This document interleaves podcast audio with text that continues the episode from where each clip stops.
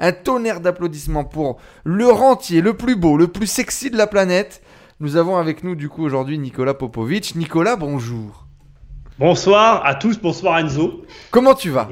Bah, Très bien et merci de m'accueillir euh, chez toi, ça me fait très plaisir. Nico, tu as décidé de prendre ta retraite à 35 ans, de boire des moritos sur la plage et de vivre de tes loyers immobiliers. Comment ça va dans la vie? Ah, euh, c'est magnifique. D'ailleurs, là, c'est un fond vert. Si je l'enlève, tu vois la, tu vois la plage. Tu vois le paysage. c'est ça. Est-ce que tu peux nous confirmer, Nico, qu'on va parler de ça aujourd'hui? Que ah c'était ton objectif, c'était ton rêve et que tu as réussi à l'obtenir? Euh, Mon rêve, c'était. Euh, c'était pas forcément la plage et les moritos, mais mon rêve, c'était d'avoir de l'argent pour euh, faire d'autres choses avec cet argent. En tout cas, c'était de prendre ta retraite à 35 ans. J'avais, j'avais un gros marqueur à 35 ans. Je, oui, j'ai eu euh, peut-être à un moment donné cette idée de retraite, mais euh, ça a pas, c'est pas resté très longtemps, non. Par contre, ça, tu nous en parleras de ce que tu as fait de tout ça, de ce temps et de cet argent. Mais effectivement, c'était, c'était dans les plans. Bon, les amis, du coup, on est parti avec euh, eh bien, notre euh, interview euh, de Nico Popovic. Avant de balancer l'intro, on va tout de suite démarrer par nos questions ouvertes. Alors, merci à David qui nous a balancé des questions, qui nous a balancé des, des petits templates pour gagner du temps sur l'organisation. Bientôt, on aura des nouvelles questions. J'ai pas encore eu le temps de les faire, mais bientôt on en aura. Je, du coup, je, vais te poser des questions très rapidement. Je paf, paf, connais pas l'émission, hein, j'ai rien vu avant, hein, je le dis. Ben welcome, hein, tu vas voir. Écoute, détends-toi, assis-toi au fond de ton siège. Là, je vais t'inviter à faire quelque chose, tu vois. Prendre une respiration. Je vais te poser des questions hyper rapidement, tu vas pas réfléchir et tu vas me répondre. La première chose qui te vient, la première chose que tu veux nous partager, ok? T'es prêt? Ouais. C'est parti. Blonde ou brune? Euh, brune. Les bières ou les femmes? Ah, Les femmes. Le pays où vivre, c'est où? Ah, le pays où vivre, le premier qui me vient, c'est Belize, mais c'est pas pour y vivre en fait, mais c'est le premier qui me vient. Ok. Le salaire idéal, c'est combien pour toi, Nico? Euh, Minimum, pas idéal. Minimum, c'est 10 000. Et idéal euh, je, je, suis en train de le chercher, je l'ai pas trouvé. c'est quoi ton super-héros à toi, Nico? C'est qui ton super-héros à toi? Ah, euh, moi je suis un grand fan de Wolverine. Pourquoi? Ah, Il a un caractère pourri, il s'énerve très vite, il se laisse pas faire, il est violent et il est cash. Tout ce que j'aime. 458 ou 806 euh, 458. Pourquoi? Euh, bah, parce que c'est atypique et parce que j'en aurai jamais surtout. Donc tu parles de la Ferrari, c'est ça? Oui, c'est ça. les vacances de rêve, elles sont où? Et elles ressemblent à quoi? Euh, Les vacances de rêve, c'est du temps en fait. C'est c'est surtout partir un mois. Maintenant, ça sera sûrement deux mois. C'est la prochaine étape. Voilà. C'est plus du temps qu'un endroit en fait. C'est pouvoir me dire j'ai tant de temps n'importe où en fait. C'est le temps de pouvoir y passer du, de pouvoir que je peux passer quelque part. Quoi. Tu c'est tu vas y faire quoi? Tu t'en ferais quoi de, de, de, ce temps justement? Ah ben moi j'aime j'aime euh, j'aime euh, avoir la sensation en fait quand je passe un mois quelque part moi ça fait des années que je pars un mois en vacances quand je passe un mois quelque part j'ai la sensation à la, à la fin du mois d'être un local en fait d'habiter à l'endroit en question donc après, de passer à deux mois, je pense qu'au bout de deux mois, tu dois vraiment croire que tu fais partie du lieu. Et ce qui me plaît, c'est cette sensation de connaître un endroit euh, vraiment euh, à fond, quoi. Tu vois, parfaitement. Euh, voilà, c'est ça que j'aime, cette notion, tu vois, d'aller dans des endroits où, au début, tu vas dans des endroits d'attrape touristes. À la fin, tu peux plus y aller, en fait. Donc du coup, tu découvres des endroits que tu pourrais pas découvrir si tu y restes pas autant de temps. Donc tu ferais, tu ferais de la visite locale pure et dure, quoi. Ah ben moi quand je pars en vacances, tu vois, avec ma femme on s'engueule parce que je vais prendre la bagnole et prendre le chemin où il y a écrit interdit d'y aller ou euh, quand tu vas la bagnole, tu crois que tu vas la casser en quatre. Euh, et quand tu arrives au bout, as les mecs, les locaux, ils te disent ah mais nous on fait tout ça et tu es trop content parce que tu es allé dans un endroit où personne ne va quoi. Tu visites des trucs quoi, le côté atypique. Ouais, ouais, ouais c'est ça. Eh bien les amis, en tout cas, je vous présente Nicolas Popovic et c'est parti du coup pour son interview générique. Sur votre route, les amis, il va y avoir de la merde. Est-ce que j'ai pas assez de connaissances? Est-ce que j'ai pas assez de compétences? Peu importe combien de fois je vais tomber, t'es heureux, t'es épanoui. Vous avez votre putain de biographie face à vous et il faut commencer à écrire. Vous avez votre putain de biographie face à vous et il faut commencer à écrire. Qu'est-ce que ça t'évoque cette phrase, mon Nico? Vous avez votre biographie devant vous et il faut commencer à écrire. Arrête de réfléchir, avance. C'est pas mal. C'est parti du coup les amis pour l'interview officielle euh, de Nicolas euh, Popovic d'Immobilier Compagnie. C'est avec grand plaisir euh, que je t'accueille ici. comme j'ai pu le dire un peu en introduction dans l'email que j'ai fait partir à la communauté, etc. j'ai toujours beaucoup de... Je kiffe beaucoup, j'apprends beaucoup. C'est toujours un vrai plaisir de partager avec toi. Donc je suis très content de pouvoir le faire avec la communauté aujourd'hui. Et on attaque tout de suite le round one. Je, te, suis, moi. tu me suis, tout va bien. Relaxe-toi, ça va bien se passer. Rapidement, Nicolas, pour ceux qui ne te connaissent pas encore, est-ce que tu pourrais te présenter en quelques phrases, en quelques mots, nous parler un peu de ton histoire? Bah, Moi, rapidement, je dirais que je suis un, investisseur immobilier. Je dirais en premier que je suis entrepreneur, en deuxième que je suis investisseur, en troisième que je suis, tu vois, auteur, tous ces trucs bizarres qu'on fait sur Internet, là, créateur de contenu. Euh, et je dirais que ma spécialité ou ma, mon domaine de prédilection, ça reste l'immobilier. Euh, et, je crois que ça le restera jusqu'à la fin. En tout cas, j'aurai tout le temps de l'immobilier dans ma vie, voilà, d'une façon ou d'une autre. Super. Euh, de, de, où t'es parti? Parce que pour avoir, donc déjà, je tiens à vous le dire, j'ai préparé quelques petites pépites, quelques petites questions, les amis, bien juteuses à poser à, Nico. Mais le, le, sujet de ce live, c'est prendre sa retraite à 35 ans. Qui es-tu? Qui étais-tu pour avoir ce, genre d'aspiration Pourquoi est-ce que tu avais envie de prendre ta retraite à 35 ans et de devenir rentier? En fait, moi, si tu veux, au départ, l'histoire commence parce que mes parents avaient beaucoup d'argent, une grosse société, une histoire euh, très, euh, très, très agréable d'ailleurs que j'ai vécue, euh, qui était super, super intéressante au quotidien. Hein. J'ai vraiment eu la vie dont certains peuvent peut-être rêver. Je ne sais pas si on peut rêver de cette vie-là, mais une vie euh, où il y avait de l'amour, d'une famille et de l'argent avec tout ce que ça impliquait. Bon voilà, plein de choses que je partais tous les ans en Angleterre, on avait plusieurs bagnoles, une marina, un bateau, enfin voilà, la, la, la, vie. La grande vie quoi. La vie voilà, la grande vie qu'on pouvait voir à la télé. Puis mes parents ont fait faillite en fait, donc une bonne grosse faillite. et donc en fait, euh, la sensation un peu d'injustice, tu vois, qu'on m'a pris ce que, ce que j'avais. Et donc c'est parti de là en fait, l'envie de retrouver ce qu'on m'avait pris. Alors après, c'est vrai que du coup, tu te rends compte de ce que de la réalité des choses, hein, parce que tout à l'heure tu demandais le salaire minimum. C'est vrai que on est très au-delà de ce salaire-là hein, pour se payer cette vie-là. Il faut gagner beaucoup plus de 10 000 euros par mois. Bizarrement, aujourd'hui, je rêve plus du tout de cette vie-là. Par contre, je rêve d'un revenu euh, stable et sûr pour pas avoir besoin de compter. Ça fait quelques années que je fais plus trop mes comptes et c'est un vrai confort de vie. Voilà. Très bien, c'est noté. Moi, je la, connaissais déjà un petit peu cette histoire, mais effectivement, ça va peut-être déjà répondre à une première question de euh, est-ce qu'il faut de l'argent pour devenir investisseur immobilier? Est-ce qu'il faut de l'argent pour se lancer, pour avoir ce type de rêve? Euh, Toi, tu es parti avec des dettes, littéralement, et tu as commencé euh, depuis des dettes à rembourser à la banque, c'est ça?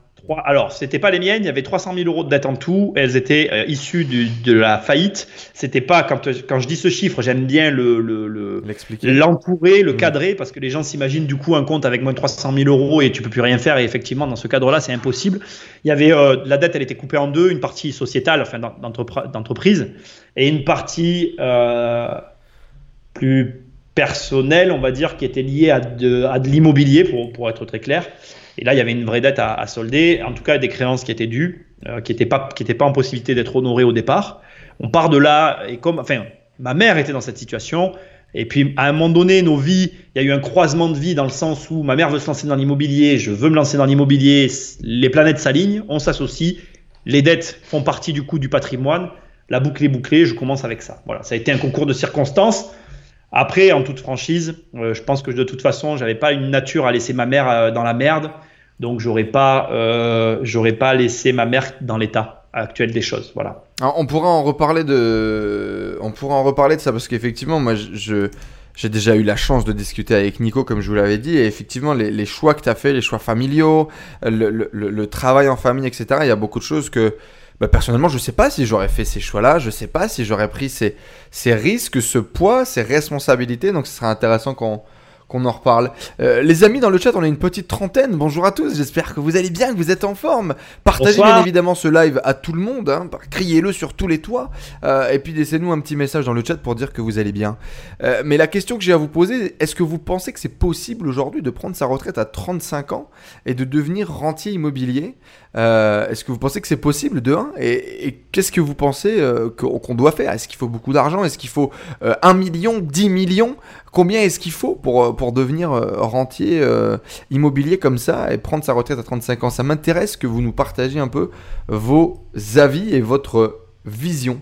Euh, on a également bien évidemment tous les amis euh, de Immobilier Compagnie qui nous ont rejoints progressivement, qui vont nous rejoindre tout au long de ce live. Donc euh, salut à tous les, followers de, de, Nico, quel plaisir de vous retrouver ici. Pour reprendre notre petite question numéro 2. Nico, après toutes ces années, ça fait un moment maintenant que tu as, commencé à entreprendre à quel âge? Bah bon, bah, je considère que ma première aventure entrepreneuriale, c'était en sixième, hein, si tu veux. Parce que comme mon père euh, nous a laissé dans la merde, il fallait que je. Moi, euh, mes copains, ils se foutaient de ma gueule quand j'étais gamin, parce que si je cassais un truc, je l'avais le lendemain, en fait. Comme on avait de l'argent, mes parents, ils se posaient pas la question, tu vois. Genre, la, la Game Boy, je m'en rappelle très bien, j'ai dû en casser 3-4, euh, j'ai jamais manqué de Game Boy, tu vois. Hmm. Ce qui n'était pas le cas de mes copains, mais c'était pas une bonne chose, ça. Et si tu veux, en fait, cette mauvaise habitude qu'on m'a donnée, ça a fait que quand, ça, quand il n'y avait plus la possibilité de me payer ces choses dont j'avais la sensation que j'avais besoin, ben moi je voulais me les payer en fait. Donc j'ai tout de suite euh, rebondi en vendant des trucs pour euh, me payer ce que je voulais en fait. Donc j'ai commencé. Les premiers petits business de, de, de, de, quartier quoi, en gros. Ouais, voilà, c'est ça. Et c'est vrai que je me suis très vite fait raqueter parce que je gagnais de l'argent, donc ça m'a beaucoup calmé. Et après, j'ai appris à gagner mon argent un peu plus discrètement, on va dire. Que bon, voilà. et, par euh, exemple, l'immobilier, tu as commencé à quel âge? 2003, j'avais 21 ans. Et à travers du coup tout ce parcours avec différentes entreprises, on le verra par la suite parce que tu es multicasquette, c'est quoi ton super pouvoir à toi? Qu'est-ce qui t'a permis d'atteindre euh, ce niveau de résultat où tu es aujourd'hui avec un patrimoine à plusieurs euh, millions, machin, des réussites, des trucs, des succès, des médailles. Je veux dire, voilà, il y, a des journaux à ton nom quand même aujourd'hui, c'est pas rien. Euh... Je, je, suis, euh, je suis pugnaire, enfin je lâche jamais, tu vois. C'est-à-dire que euh, tu peux, d'ailleurs, c'est un défaut. Hein, en même temps, c'est une qualité, je pense, dans certaines situations et un défaut dans d'autres. Hein. Si ma femme était là, elle te le dirait. tu peux m'expliquer la chose 100 fois. Euh, si ça veut, si, si, si j'ai décidé, euh, j'ai décidé quoi. Et, et ça, c'est ça, c'est ton super pouvoir. Ça, c'est la qualité ah selon toi qui vraiment fait la différence. C'est ça? Ah oui, oui, oui, parce que tu vas me dire non, je sais pas. J'en sais rien. Tu, je vais te demander de me louer un truc que tu veux pas me louer. Le lendemain, je vais te le redemander d'une autre façon. Alors, il est très probable que, euh, comment je vais dire ça? Il très probable que, au bout de 3-4 fois, tu vas te rendre compte qu'en fait, je te pose toujours la même question, mais euh, je continuerai à te la poser jusqu'à ce que tu me dises t'es con ou tu comprends pas quand je te dis non. Et là, on commencera à discuter. D'accord, tu vas tu vas chercher le clash, quoi. Tu trouves un moyen, en tout cas, de, de, créer la conversation, d'avoir cet échange. Ok. Et comment est-ce que tu as découvert ça? Comment est-ce que ce super pouvoir il, s'est manifesté chez toi? Non, mais il s'est pas manifesté. C'est qu'après, il y a un moment donné, tu te rends compte que les choses, on te donne rien dans la vie. Souvent, les gens, enfin, il y a des gens autour de moi qui me voient bosser ou qui me voient évoluer dans le business et on me dit souvent, euh, tu te disputes tout le temps avec tout le monde, mais c'est qu'en fait, je me laisse pas faire. Donc, si tu veux, après, euh, pour moi, le travail, c'est euh, à un moment donné aussi, tu, tu construis quelque chose et il faut être capable d'arriver à faire en sorte que cette chose, elle, elle prenne vie ou en tout cas, elle se réalise. Euh, pas au détriment des autres, c'est pas ce que je suis en train de dire non plus, mais il est normal que quand ta vision elle va à l'encontre d'une réalité que les autres autour de toi n'acceptent pas, il y, ait cette espèce de friction. Donc après, jusqu'à quel point tu es prêt à faire en sorte que ce que tu projettes va se réaliser dans la vraie vie, quoi. Voilà. Je vais te prendre un exemple euh, tout bête et tout simple. Euh, les, les, immeubles, on m'a déjà dit non. Hein, on m'a souvent dit non sur les, sur les immeubles, pour l'achat d'immeubles. Et c'est pas parce qu'on m'a dit non que, que je me suis arrêté au premier nom, heureusement, parce que sinon j'aurais eu aucun immeuble. je suis là. tu n'as pas tout entendu, non Si. Petit problème technique. je te disais que si je m'en étais tenu au nom de mes premiers immeubles, je j'aurais jamais eu d'immeuble en fait. Hmm. Voilà, c'est de tenir le cap, de fait de vouloir avoir des immeubles, qui a fait que, que j'ai eu des immeubles. Ça vous parle ça dans le chat? Le fait d'être pugnace, le fait d'être... Euh, de rien lâcher quoi. De coûte que coûte. Moi j'aime bien cette expression qui dit euh, par la porte ou par la fenêtre, mais je finirai par rentrer quoi. Il y a un client ou une cliente qui m'a défini comme ça quand elle m'a rencontré. Et d'ailleurs, elle m'avait pris pour une mission. Elle m'a dit que ça a été un des facteurs du fait qu'elle m'ait pris en fait. Elle m'a dit on voit bien que, que, si on te, que si on te laisse pas rentrer par la porte, tu finiras toujours par rentrer euh, par la fenêtre quoi et comment on le développe ça? Tu t'es pas né comme ça? Non, Non, mais ça, c'est parce qu'après, il y a un moment donné, en fait, euh, on te dit non une fois, on te dit non deux fois, on te dit non trois fois, cinq fois, dix fois, quinze fois. Et puis après, il y a un moment donné, tu fais, moi, c'est ce qui m'est arrivé. J'ai fini par me dire, bon, il y a un moment donné, tous, ces, tous ces gens, ils m'ont dit non, mais il y a bien quelqu'un qui me dira oui, quoi. Et en fait, le fait de t'acharner et puis de réussir à obtenir un oui, par exemple, au bout de la 15e fois, bah, tu te dis le coup d'après, à la 18e fois, pourquoi pas y arriver à la 25e Et puis finalement, à la 25e, pourquoi pas à la 30e En fait, dès l'instant qu'il y a quelqu'un qui a lâché, en fait, la porte était entrouverte, donc c'était fini, quoi. Il aurait fallu que jamais personne me dise oui, vraiment jamais, jamais, jamais, pour que je me dise pas ça en fait, tu vois? L'idée, elle a germé parce qu'un jour, quelqu'un m'a dit oui une fois en fait. C'est beau. Voilà. enfin, je sais pas si c'est beau, mais c'est comme ça que ça s'est passé. Pourquoi est-ce que tu fais ce que tu fais aujourd'hui? Euh, C'est une bonne question. Euh, je dirais que je le fais parce que ça me plaît d'abord et avant tout. Je crois que c'est la raison principale. Après, il y a le côté challenge aussi, tu vois. Là, je suis en train de, je suis sur un projet immobilier énorme, énorme, vraiment énorme. Et le fait d'être, la première fois que je visite ce projet, j'en repars en me disant j'ai peur. Le fait de repartir en me disant que j'ai peur a grandement, euh, m'a grandement incité à, à, m'engager dans ce projet. Parce que je me dis, euh, si je sors ce projet, que je vais au bout, ce que je saurais, ce que je serais capable de faire aura encore plus de valeur et je vais continuer à monter en, en compétence. Je, suis plus dans une course maintenant au challenge personnel que. Euh, voilà, l'argent n'est pas l'enjeu. Même si tu m'as pas posé la question, je prends le devant parce que on pourrait croire que c'est l'argent, c'est pas forcément l'argent. C'est plus le challenge personnel et voir où sont mes limites, quoi. Où est-ce que sont mes limites euh, J'aime bien moi cette vision. Alors bien évidemment, euh, c'est une vision en général qui demande un petit peu de temps avant de l'acquérir et il faut justement peut-être se faire, comme on dit, se faire un peu la bite, hein Comment euh, se, se, planter. Je l'aurais pas dit comme ça, mais ouais, c'est un peu ça dans l'idée. Hein c'est se planter, c'est c'est découvrir ça, c'est peut-être gagner justement ces, ces premiers milliers, premières centaines de milliers d'euros avant de comprendre que c'est pas la fin en soi et qu'il y a d'autres choses qui nous excitent peut-être un peu ou beaucoup plus. Tout dépend aussi de la tendance de, de chacun. Mais euh, ouais, cherchez du challenge euh, personnel. Et vous, les amis, pourquoi est-ce que vous faites ce que vous faites là? Dites-moi un peu dans le chat. Qu'est-ce qui vous fait vous lever le matin? Pourquoi est-ce que vous entreprenez? Pourquoi est-ce que vous vous lancez des défis? Pourquoi est-ce que vous faites des, des, routines reloues? Euh, Votre entourage ne comprend rien pourquoi vous faites tout ça? Et, vous, par contre, vous êtes persuadé que c'est important et que ça va vous changer la vie. Pourquoi est-ce que vous faites ce que vous faites? Ça m'intéresse. C'est rare que je vous la pose, la question dans le chat. Dites-moi un peu. En tout cas, euh, bah, ça y est, hein, l'interview de Nico Popovic a commencé. Le round 2 est terminé. Et on va tout de suite démarrer le round 2 par contre. C'est le round 1 qui est fini et on démarre tout de suite le round 2. C'est parti, générique.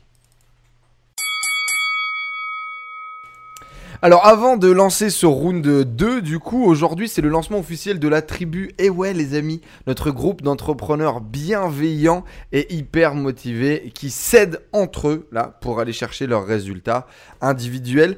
Euh, c'est trop cool, je suis vraiment hyper content de pouvoir euh, release, euh, lancer ce projet qui est finalement un projet de, de mastermind en ligne, de club d'entrepreneurs. C'est ce dont on a tous besoin pour avancer, peu importe le palier où on est. Euh, mais voilà, ça y est, c'est en ligne, c'est dispo. C'est enzohonoré.com slash tribu.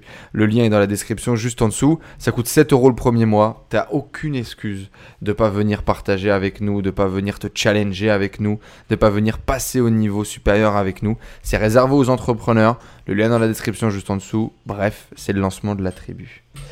Qu'est-ce que t'en penses, toi? C'est quoi ta définition de la tribu, Nico? Moi, je dirais qu'une tribu, c'est un, groupe dans lequel, euh, dans lequel tu, partages, des valeurs communes. Et euh, je dirais aussi que une tribu, c'est aussi quelque part un groupe avec lequel, euh, quoi qu'il arrive, tu iras au bout du chemin. C'est comme ça que je le vois. Après, après, je dirais que ça va dépendre de, de, de plein d'autres éléments qui sont inhérents à chacun d'entre nous. Une tribu, c'est aussi quelque part un des rites initiatiques. Donc ça, c'est plus personnel, je dirais.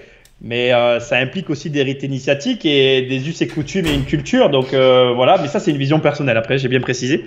Donc voilà. on va voir du euh. coup si on va faire quelques adoubements, tout ça, on va y réfléchir. En tout cas, c'est pas encore le programme. Nico, du coup, dans ce round 2, on va rentrer un peu plus en détail. Alors, avant de parler de ton plan d'action machiavélique pour prendre sa retraite à 35 ans qui va arriver dans quelques minutes, j'aimerais qu'on rentre un peu plus en détail sur euh, et ben, ton parcours encore une fois de vie et, la réalité la réalité. Ah, il y a beaucoup de gens qui l'oublient aujourd'hui avec YouTube, avec Instagram, mais la réalité derrière, ok, tu veux devenir retraité à 35 ans, tu veux vivre de tes loyers immobiliers, gagner beaucoup d'argent, plusieurs millions d'euros, mais c'est quoi le vrai prix à payer? C'est quoi tes trois plus grosses galères dont personne n'est au courant? C'est un peu tes secrets à la Bruce Wayne. Euh... Bon, on a tous des cadavres dans le, dans le placard. Hein. Euh, après, tous, euh, c'est sûr. Ouais, c'est sûr. Après, euh, ouais, je vais, je vais pas rentrer dans les cadavres, Enzo. Je suis désolé. Il y en a certains qui sont encore liés à moi, alors c'est compliqué. Ce que je vais dire, c'est que mes plus grosses galères, c'est les chantiers lancés et pas et pas les, pas les, comment dire. J'ai pas, j'ai pas connu la galère, tu sais, du mec qui paye l'artisan. L'artisan se, se, barre avec la caisse, parce que bizarrement, j'ai eu j'ai toujours eu du flair. Je dis pas ça pour me vanter, mais on a toujours pressenti ou pas senti les mecs qui devaient lancer les, les, chantiers moi, ma plus grosse galère, c'est clairement euh, un, énorme chantier qu'on a eu et personne pour le réaliser. Le chantier commence, 150 euros par jour euh, de retard de, de, pénalité euh, sur chaque appartement livré. Donc, tu fais ton calcul rapidement, tu, ça faisait beaucoup d'argent à la clé par jour de retard d'appartement livré. Et personne pour faire le chantier. Mais quand je dis personne, c'est Walou, personne, que moi qui est allé casser euh, les appartements en attendant que ma mère, elle, de l'autre côté, cherchait des artisans pour commencer le chantier. Ça a quand même duré trois mois avant qu'on trouve les artisans, parce que c'est assez long sur des chantiers de cette envergure. Et euh, quand j'ai cassé, je me suis pris le toit sur la tête parce que je savais pas faire, je savais pas planter un clou.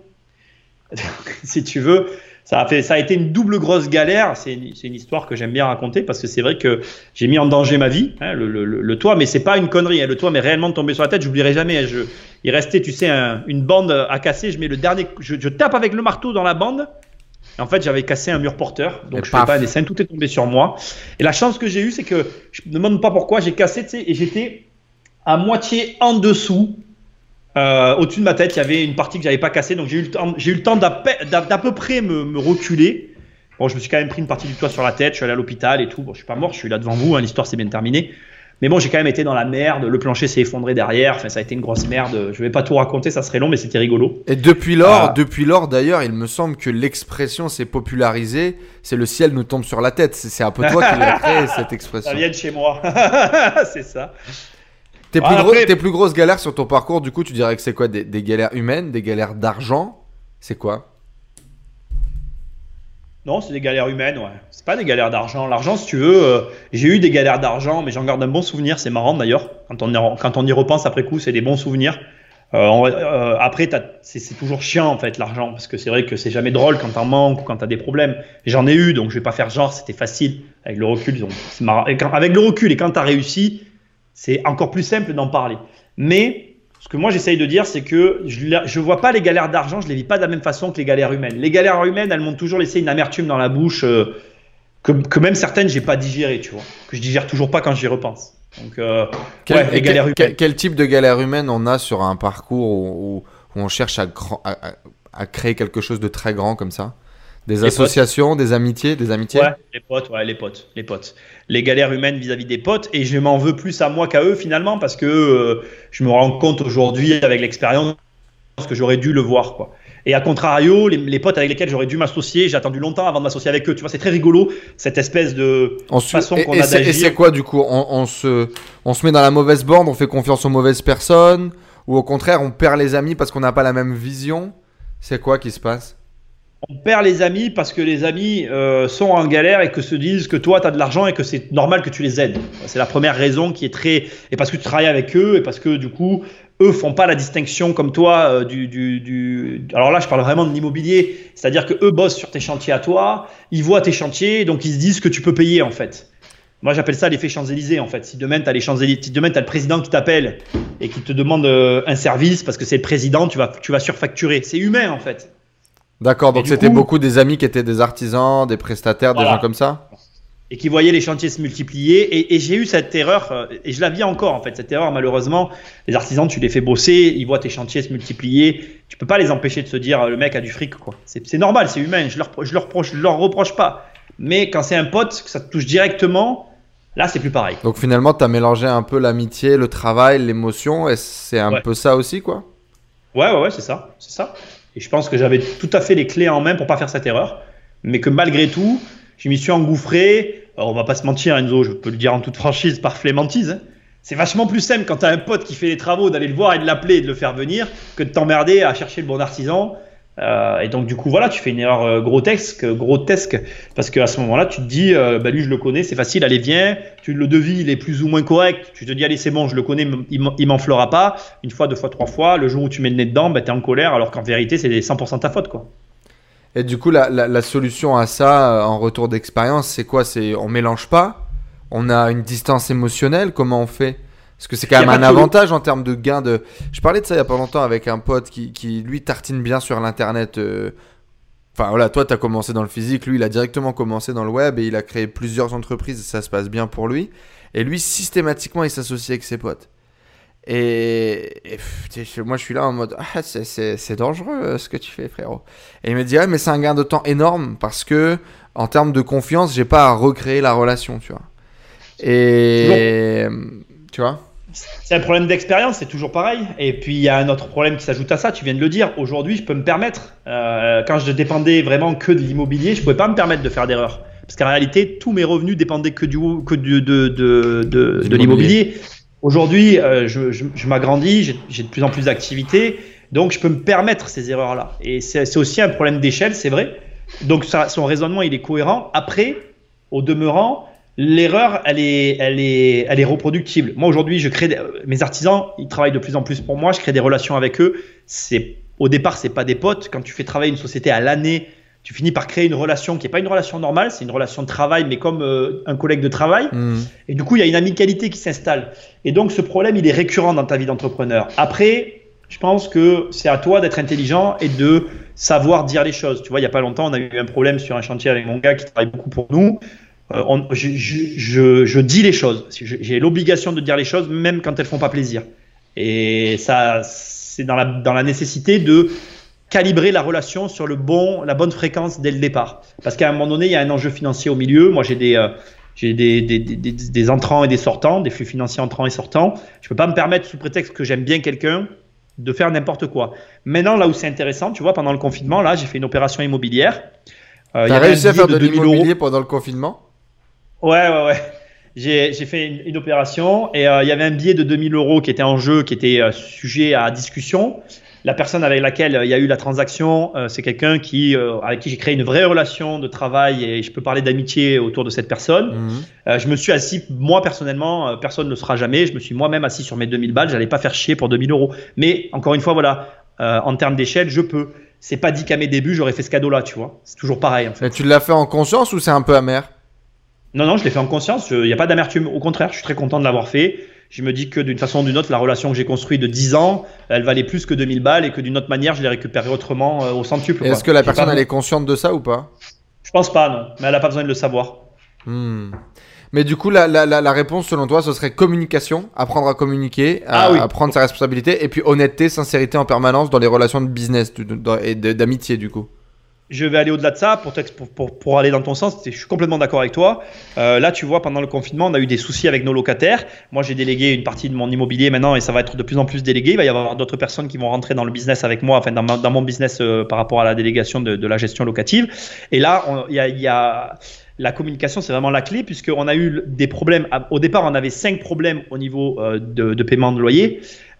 Et les personnes avec lesquelles je travaille n'ont pas voulu passer les appels, Enzo. Donc ça prouve bien que les gens ont un problème de communication quand il s'agit de demander de l'argent, de parler d'argent. Et donc, les cinq problèmes me sont revenus sur le bureau. C'est moi qui ai passé les coups de fil. Au moment où je te parle, j'ai résolu quatre problèmes sur cinq. On n'a plus qu'un seul problème à régler, qui est, plus un problème en soi, parce que j'ai eu des discussions avec la personne. C'est en cours. Euh, bon, bah, ça se réglera autrement sur ce coup-là. Mais c'est moi qui ai géré le problème parce que les gens n'osent pas, ne savent pas faire. Quand il s'agit de parler d'argent, aujourd'hui, on, on, se rend compte que voilà, quand il faut demander de l'argent, quand il y a un impayé, je vais même aller plus loin que ça, je peux te donner le, contexte d'une discussion. Textuellement, on m'a dit euh, Je veux pas appeler cette personne, Nicolas, parce qu'elle a réponse à tout. quoi. Et j'ai dit Mais attends, euh, je comprends pas ce que tu me dis. C'est elle qui me donne l'argent et tu en train de m'expliquer qu'elle, elle a la réponse à tout, mais c'est toi qui dois avoir réponse à tout. Elle me dit Ah, mais moi, je sais pas faire. Bon, ben, c'est moi qui ai fait. Et euh, pour tout te dire, tu vois, il y, a pas, il y a quelques jours, on devait envoyer le recommandé, faire le courrier, on se connecte sur les comptes, et là, le virement était passé, quoi. Parce que la personne, quand elle m'a eu au téléphone, ça s'est mal passé. Quand j'ai raccroché le coup de fil, tu vois, on en était, j'ai fait le point et j'ai dit, bon, ben, on va devoir faire un recommandé, entamer une procédure. Et bien, la personne, elle a fait le virement parce que mes arguments ont fait mouche, quoi. Voilà. Hmm.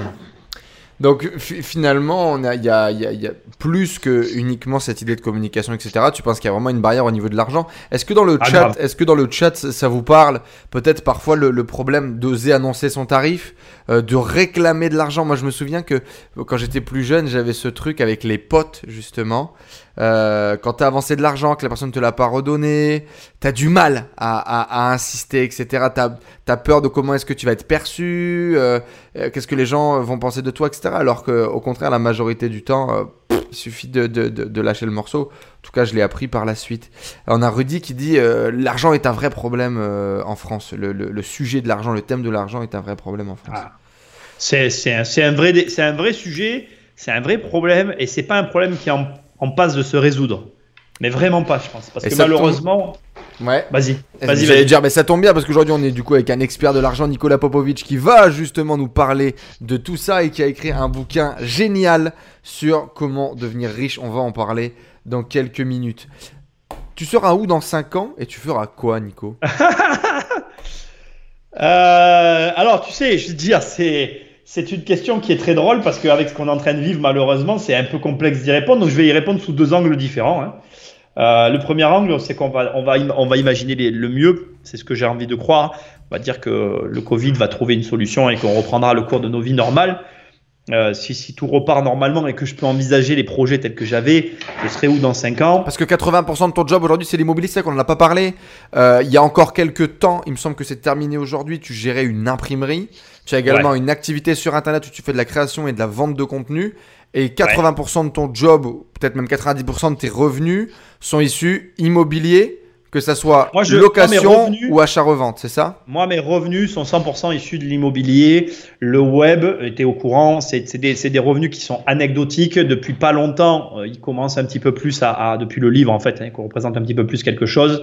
Mais aujourd'hui, mes revenus web représentent 10% de mes revenus par rapport à mon, à mon immobilier. Euh, alors, dans les 90% immobiliers, il y a quand même une activité euh, financière. J'ai une société de, de, placement sur les marchés financiers qui prend de l'envergure d'année en année. J'ai toujours été honnête avec ma communauté et je, je le serai jusqu'à la fin. Le jour où cette société, euh, parce que ça va arriver, un jour elle va me représenter 100% de mes revenus, cette société, parce que c'est, ça fait partie du plan personnel que je peux avoir, je le dirai. ça veut dire quoi ça? Ça veut dire qu'en fait, j'ai une société qui place de l'argent sur les marchés financiers, qui me rapporte de l'argent euh, tous les ans, et qu'à un moment donné, elle va supplanter mes revenus C'est de la immobiliers. Oui, c'est de la bourse, c'est une manière facile de dire ça. C'est j'achète des actions de, de, sociétés qui sont cotées. Et à un moment donné, cette activité, elle représentera, je pense, euh, cette, cette, société, elle est destinée à représenter 100% de mes revenus. Et cette, société, et cette société, en fait, elle est alimentée avec tes revenus immobiliers. Et cet argent-là que tu ne réinvestis pas dans des achats immo, tu le fous en bourse. C'est de la diversification, quoi. Exactement, c'est de la diversification. Sauf que le but euh, sous-jacent derrière tout ça, c'est de permettre à toute ma famille de vivre que de mon immobilier. Et moi, je revivrai de la bourse. Voilà. C'est pour me détacher totalement de mes revenus immobiliers, pour que moi j'ai, euh, alors ça va faire rire les gens qui sont là. J'ai un problème dans ma vie, façon de parler. J'aimerais que maintenant ma famille au second degré, alors c'est-à-dire ma femme, ma fille et les gens au second degré, dans le sens où qui sont pas liés au premier degré à mon business. Là, je parle vraiment purement business. J'aimerais qu'ils soient indépendants eux aussi, dans le sens où on peut partir deux mois quelque part en vacances. Tu vois, on revient au début en fait. Aujourd'hui, comme ils sont dépendants d'autres sources de revenus entre guillemets, si tu veux, on fait pas ce qu'on veut. Donc moi, mon but, c'est de permettre à ce que mon mes entreprises fassent vivre ma famille de sorte qu'on soit libre de nos mouvements, quoi. Voilà, communément, familialement, tu vois. Mais aujourd'hui, par exemple, euh, avec, avec des, des, niveaux de revenus comme on parle, etc., euh, ta femme pourrait très bien euh, vivre, vous pourriez très bien, la famille, déjà à l'instant T, vivre de, de tes revenus, non? Euh, je, je, je, pense qu'on y est, on en est pas loin. On est en, là, on est en restructuration interne. Donc euh, après la restructuration, restructuration j'ai fait les comptes. Je pense qu'on en est pas loin. Après, je t'avoue que comme je voudrais passer un step, l'idée c'est que je passe d'abord l'étape pour ensuite vraiment. Parce qu'en fait, tu veux le problème du revenu, c'est intéressant ce dont on est en train de parler. Ce, ce, le problème du revenu, c'est que c'est une charge fixe. Ouais. Et le problème d'une charge fixe, d'une charge fixe, pardon, c'est que tu alloues ton revenu, ben justement, à la dépense qu'est la charge quand tu as lu ton revenu à, ça, tu l'investis pas. voilà, tu t'en sers pas pour autre chose. Et euh, j'ai bien appris quelque chose dans l'entrepreneuriat et dans, tous les, différents niveaux de l'argent. Le salaire est un problème, ça t'en parle voilà, souvent. Voilà, et si tu veux, c'est qu'il y, a, des paliers à franchir. Il y a des paliers à franchir. Les 3000 euros que tu prends en salaire, c'est les 6000 euros que tu n'investis pas qui ne généreront pas 10, 20 ou 30 000 plus tard, c'est ça? C'est ça. Et par exemple, comme il y a un palier à 10, il y a un palier à 50, il y a un palier à 100 000 euros par mois, c'est des paliers à franchir. Et si tu veux franchir un palier, il vaut mieux que réellement tu investisses ton argent dans l'affranchissement de ce palier avant d'enclencher des charges parce qu'après, tu pourras pas arriver au palier suivant. Voilà. Aujourd'hui, on est dans quel palier 200 000, 300 000 Nico je, non, pas, je, je, reste discret sur mes revenus, Fenzo. J'ai la chance et la malchance d'être en France avec tout ce que ça, ça implique. Donc c'est vrai que l'argent, si tu veux, comme on disait tout à l'heure, ça reste un sujet. Euh, ça reste un sujet. Aujourd'hui, ce que je peux tu dire. Tu as passé les 100 000 avec, ah, les, avec les sociétés. Ouais, ouais, les revenus locatifs immobiliers, les 100 000, il y a longtemps qu'on les a passés. On n'en est plus là. Non, non, c'est certain. Pardon, excusez-nous, euh, excusez-nous, monsieur, excusez-nous. non, non, non, non, non. Ce que je veux dire, ce que je veux dire, c'est que si tu veux, on a fait des gros pas en arrière là pour faire des gros pas en avant. Euh, et d'ailleurs, ça va ça va faire écho à ce que tu disais tout à l'heure. Moi, il y a pas, il y a, il y a quoi L'été dernier, où il y a, ouais, l'été dernier, j'ai pris conscience qu'il y avait vraiment euh, des possibilités immobilières qui étaient à une toute autre échelle de celle à laquelle j'ai évolué. Ouais, je sais, ça peut être intéressant qu'on en. Tiens, ben, vas-y, allez. Euh, je me souviens de cet appel qu'on a eu euh, du coup l'année dernière. Avec ses, ses, ses, projets, ses ambitions. Donc il faut savoir que, et, et, et sans filtre d'ailleurs, et vous retrouverez tout ça sur la chaîne YouTube de, de, de Nico qui est juste en dessous, tu as des ambitions démesurées. Euh, et tu mais pourquoi est-ce que j'ai pas déjà travaillé sur des projets à 8, 10, 12, 20 millions d'euros? Euh, Qu'est-ce qui m'a empêché d'aller là? Et tu m'as dit je vais vendre toutes mes merdes, merde entre guillemets, en gros vendre mon parc. je, vais aller chercher 1 million, 2 millions euh, que j'ai là, je vais remprunter et je vais aller sur un gros projet à 8 à 10 et je vais jouer avec les gros. Comme si parce que je peux le faire, parce que j'ai la force de le faire. et, je, me suis, rendu compte de ce que tu viens de dire, c'est exactement ça. Et, du coup, ça, euh, parce que justement, alors T'en as beaucoup qui sont au démarrage, c'est faire les deux premiers milliers d'euros par mois pour en vivre. T'en as qui sont dans le faire le premier million euh, de, de, de, de, CA ou de résultats, euh, dans acheter la maison de tes rêves ou j'en sais rien, faire le voyage de tes rêves. Et là, on est dans le truc du dessus d'aller chercher le challenge du projet qui a une valeur euh, à, à, à, à, 10 millions. Il se passe quoi? C'était quoi la différence entre un, Nico qui, qui joue sur des projets à 100 000, à 1 million et à 10 millions? Allez où la différence? Ça s'est joué sur une rencontre. J'ai rencontré un mec. Je suis incapable de dire, et je le raconte tout le temps cette histoire, c'était il n'y a pas longtemps, hein, c'était un an, un an et demi maintenant. Enfin, voilà. J'ai rencontré un mec, euh, je suis incapable de te dire combien, euh, de, quel volume on parle en termes de patrimoine, mais on était sur quelqu'un qui avait plus de 1000 appartes. Voilà. Il n'avait pas 1000 appartes, il avait X immeubles et l'ensemble des immeubles qu'il possédait représentait plus de 1000 lots en gestion. Euh, il a construit cet empire en très peu de temps. On a eu une discussion à bâton rompu qui ne tournait pas autour de l'immobilier, mais le peu de discussions qu'on a eu m'a mis une claque parce qu'en fait, c'est super simple à comprendre. Tout ce que je faisais dans mon quotidien, il faisait l'inverse en fait. Donc à partir de là, quand tu assis à côté d'un mec qui fait euh, 10 fois plus, qui pèse 10 fois plus que toi, machin, qui t'explique euh, des détails à la con euh, en te disant, par exemple, je te donnais un détail tout bête, quoi. Le mec te dit, en gros, c'était limite s'il connaissait les ses bâtiments, quoi, tu vois. C'était limite s'il les connaissait. C'est la sensation que j'ai eue en parlant avec lui. Sauf que moi, par exemple, à l'inverse, tu connais chaque locataire. Tu connais le petit enfant de ton locataire. C'est ça. Je, je, je, voilà, l'effet de loupe qu'il y avait sur moi et qu'il n'y avait pas sur lui m'a énormément impacté, par exemple. Du coup, je me suis dit, il y a un truc, quoi. Il y a un truc que tu as raté. Et ça m'a remis en question. Et après, ça n'a pas arrêté, en fait. Ça a été un, été assez, assez intéressant pour moi parce que j'ai pas arrêté de rencontrer des gens qui étaient très éloignés des milieux que j'ai l'habitude de fréquenter. J'ai quand même rencontré de manière indirecte, c'est quelque chose dont je parle dans un de mes programmes, j'ai quand même rencontré un gars qui, travaille pour un gars qui a 250 000 appartements, plus d'ailleurs que ça, hein, parce que les chiffres je les ai maintenant, mais il a plus de 250 000 appartements en gestion à son, à son compte. Donc là, on parle de société, hein, carrément, c'est un mec qui est monté à ce niveau-là. J'ambitionne pas ce niveau-là, mais ces rencontres, durant cet été-là, m'ont fait réaliser que euh, j'étais sur une route intéressante qui aurait convenu à plein de gens mais qui n'est pas non plus la route qui m'intéressait moi. J'ai le potentiel. En fait, tu veux, c'est vachement facile. Ça, ça va carrément dans le, dans, le, dans le thème de la soirée de ce soir. J'avais le choix de me poser mon cul sur l'autoroute et de pas me barrer en vacances et de finir ma vie avec des revenus plus que confortables, mais qui n'auraient impacté que ma vie à moi. Ou j'avais le choix de me dire, t'as pas 40 ans, tu as, de grandes chances, si tu restes sur cette autoroute, de faire une crise de la quarantaine. Donc, il est temps de prendre un virage à 90 degrés, 180 degrés, de tout foutre en l'air, de repartir sur une aventure complètement folle et d'essayer de voir ce que tu es capable de faire. Comme ça, le jour où tu crèveras, tu regretteras rien. Bon, voilà ce que j'ai choisi. J'ai pris la deuxième option. Je me suis dit, vas-y, envoie la sauce, passe sur des trucs, fais-toi rêver et quitte à tout perdre, mais recommence comme si tu avais 20 ans. Et du coup, c'est le pari que tu as pris il y a, il y a un an et demi maintenant, c'est ça? Voilà, là j'ai tout vendu. J'ai deux projets, dont un qui me fait extrêmement peur, qui est hyper excitant. Euh, je suis quelqu'un qui parle jamais de mes opérations, mais là, juste pour partager un passage, je ferai une vidéo dessus parce qu'on parle d'un truc, euh, voilà, on parle d'un truc de fou, et, euh, et, je me lance là-dedans, et c'est parti, voilà, on verra où ça me mène, et si je me plante, eh ben, je me serai planté en, en pouvant raconter une histoire intéressante, quoi. Et donc c'est quoi? C'est de la création, c'est de la créer un bâtiment, promotion, revendre des lots, etc. Ou c'est plus racheter de l'ancien, location plutôt classique comme tu pouvais faire avant?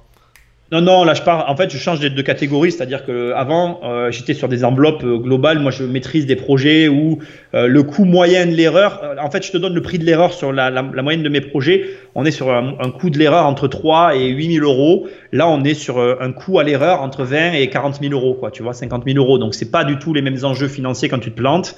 Et du coup, c'est pas les mêmes problèmes, c'est pas les mêmes sommes à aller chercher, c'est pas les mêmes risques, c'est pas les mêmes volumes. Enfin, tout est différent, quoi. Voilà. Et ça, c'est pour le challenge. Ouais.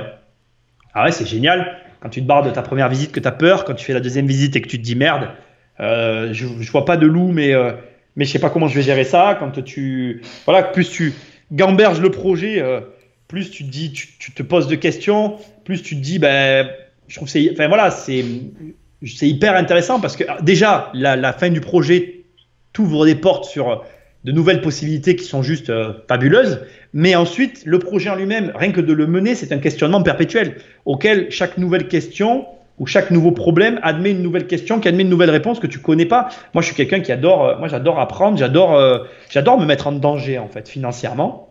Alors, c'est des risques calculés, je vais pas te mentir, parce que je, je, je, peux perdre beaucoup, mais je pense pas quand même pouvoir tout perdre. Mais bon, après, on le sait pas, hein, c'est toujours le jeu auquel on joue. Mais c'est ouais, c'est génial. Ouais. C'est vraiment, pour moi, c'est comme ça que je me sens vivre. Quoi. Dans tous les cas, les amis, si vous êtes vraiment intéressés par ce sujet de l'immobilier, c'est vrai qu'aujourd'hui on parlait plus d'argent, l'expérience, et c'est une interview globale sur Nico. Si vous voulez qu'on fasse une vidéo dédiée à l'immobilier pour savoir par exemple combien de lots est-ce qu'il gère, euh, comment est-ce qu'il démarre ses opérations, etc. Comment est-ce qu'il trouve un bon bien, comment est-ce qu'il le rénove, comment est-ce qu'il le revend, n'hésitez pas à le mettre dans les commentaires juste en dessous, ça pourra faire le, le, le, le sujet d'une prochaine euh, vidéo. Du coup, si on revient à notre question qui était tu seras où dans 5 ans et tu feras quoi? Oui, Ça ressemble à quoi? euh, moi, pour moi, dans 5 ans, je serai forcément. Enfin, moi, mon objectif aujourd'hui tend vraiment dans un court terme, mais donc dans 5 ans, il faut qu'il soit absolument réalisé. Je dois, je dois, euh, je dois absolument euh, avoir un, inclure dans ma stratégie un raisonnement à l'international. Je vais le dire de manière moins pompeuse. Il faut absolument que j'ai des biens immobiliers dans un autre pays que la France. Voilà. C'est pour moi dans les 5 alors dans les 5 ans, ça doit être réalisé. Donc ça veut dire que voilà, pour moi, ça devait, je devais en tout cas amorcer cette année la, pompe pour un objectif court-termiste. Donc, euh, dans les 5 ans, il faut que j'y sois. Quoi. Ok, super. Tiens, j'aimerais qu'on rebondisse sur ce que tu as dit juste avant. J'avais des choses qui me venaient. Est-ce que tu te sens euh, minimisé? Est-ce que tu as un manque de confiance en toi qui te vient quand tu rencontres des gens comme tu as rencontré durant l'été dernier?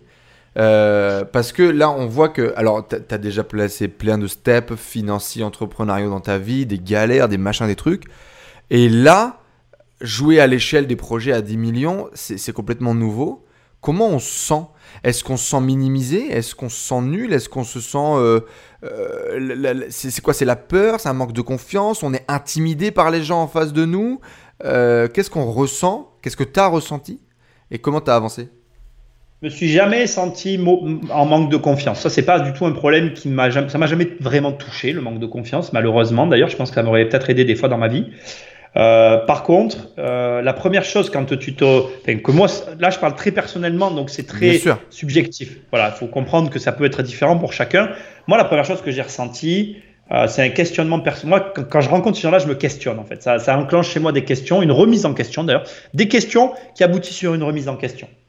Euh, aujourd'hui, aujourd'hui, je pense être un bon investisseur et un mauvais entrepreneur dans le sens où je suis un entrepreneur qui a été en proie à des craintes liées à la faillite de mes parents, qui m'ont paralysé sur des, sur des actions que j'aurais pu mener avant, que je mène aujourd'hui, et qui, je pense, m'ont fait Bon, pas perdre du temps. Le, le temps d'apprentissage, il est différent pour tout le monde. Ça a été mon temps d'apprentissage. On va appeler ça comme ça.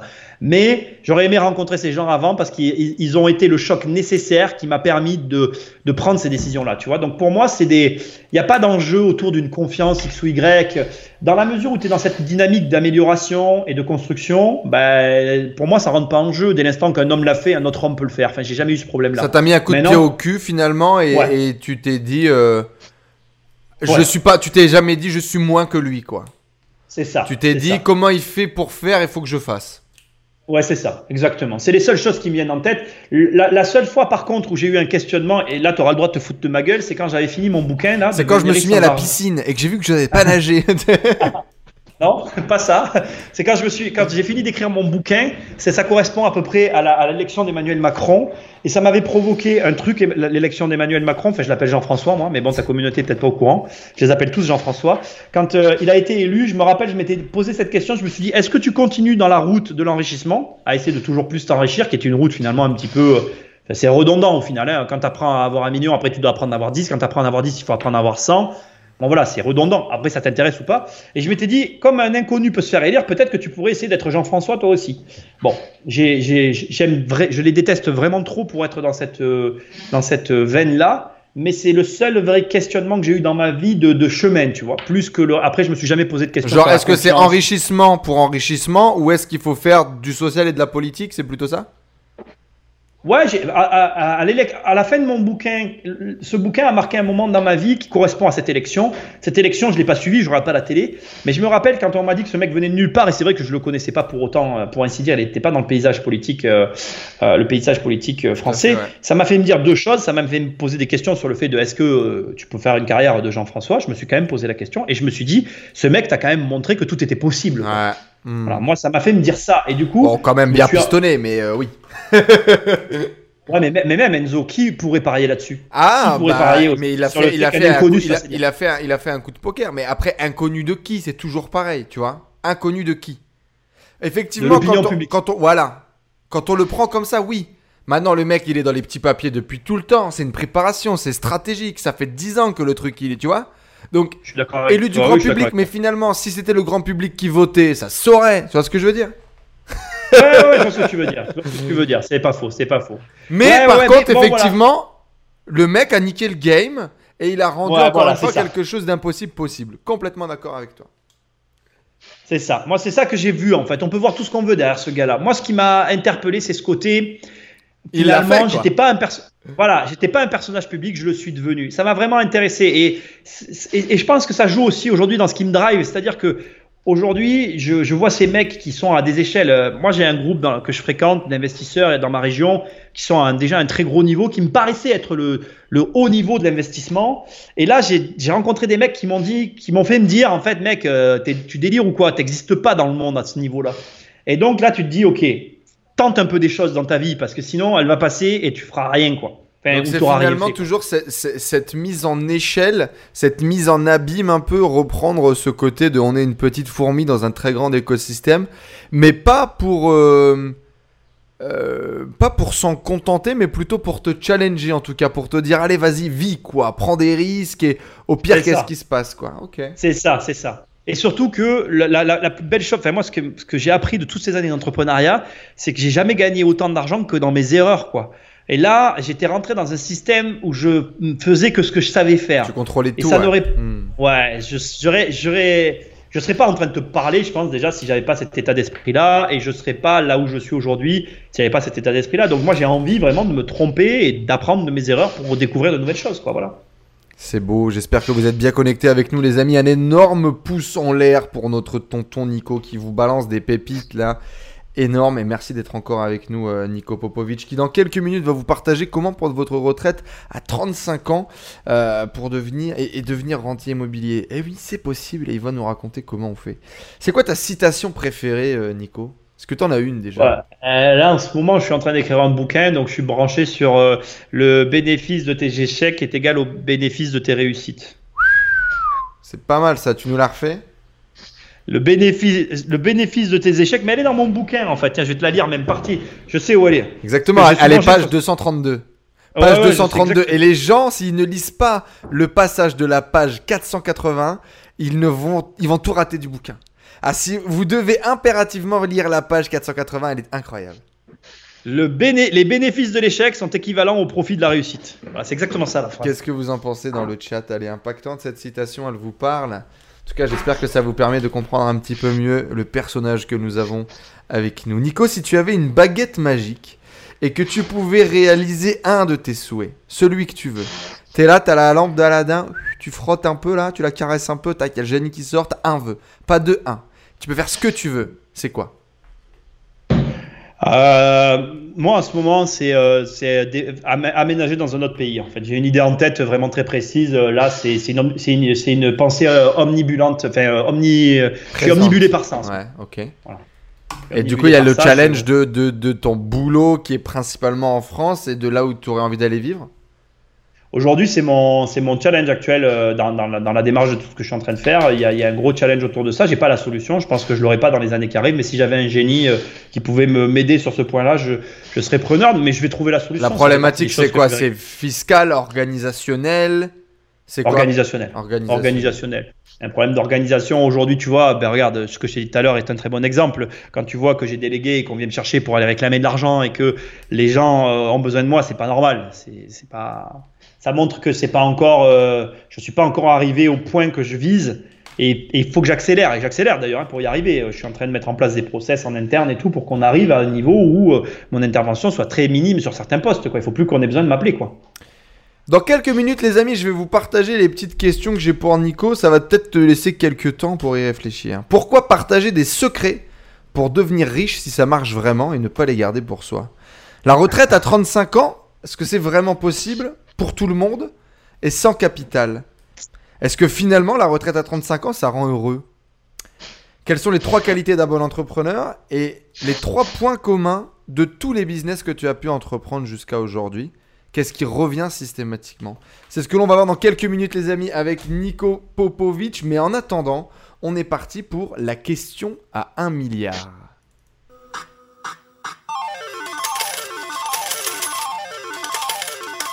La question à un milliard, Nico Popovic, est-ce que l'on est entrepreneur ou est-ce que l'on le devient?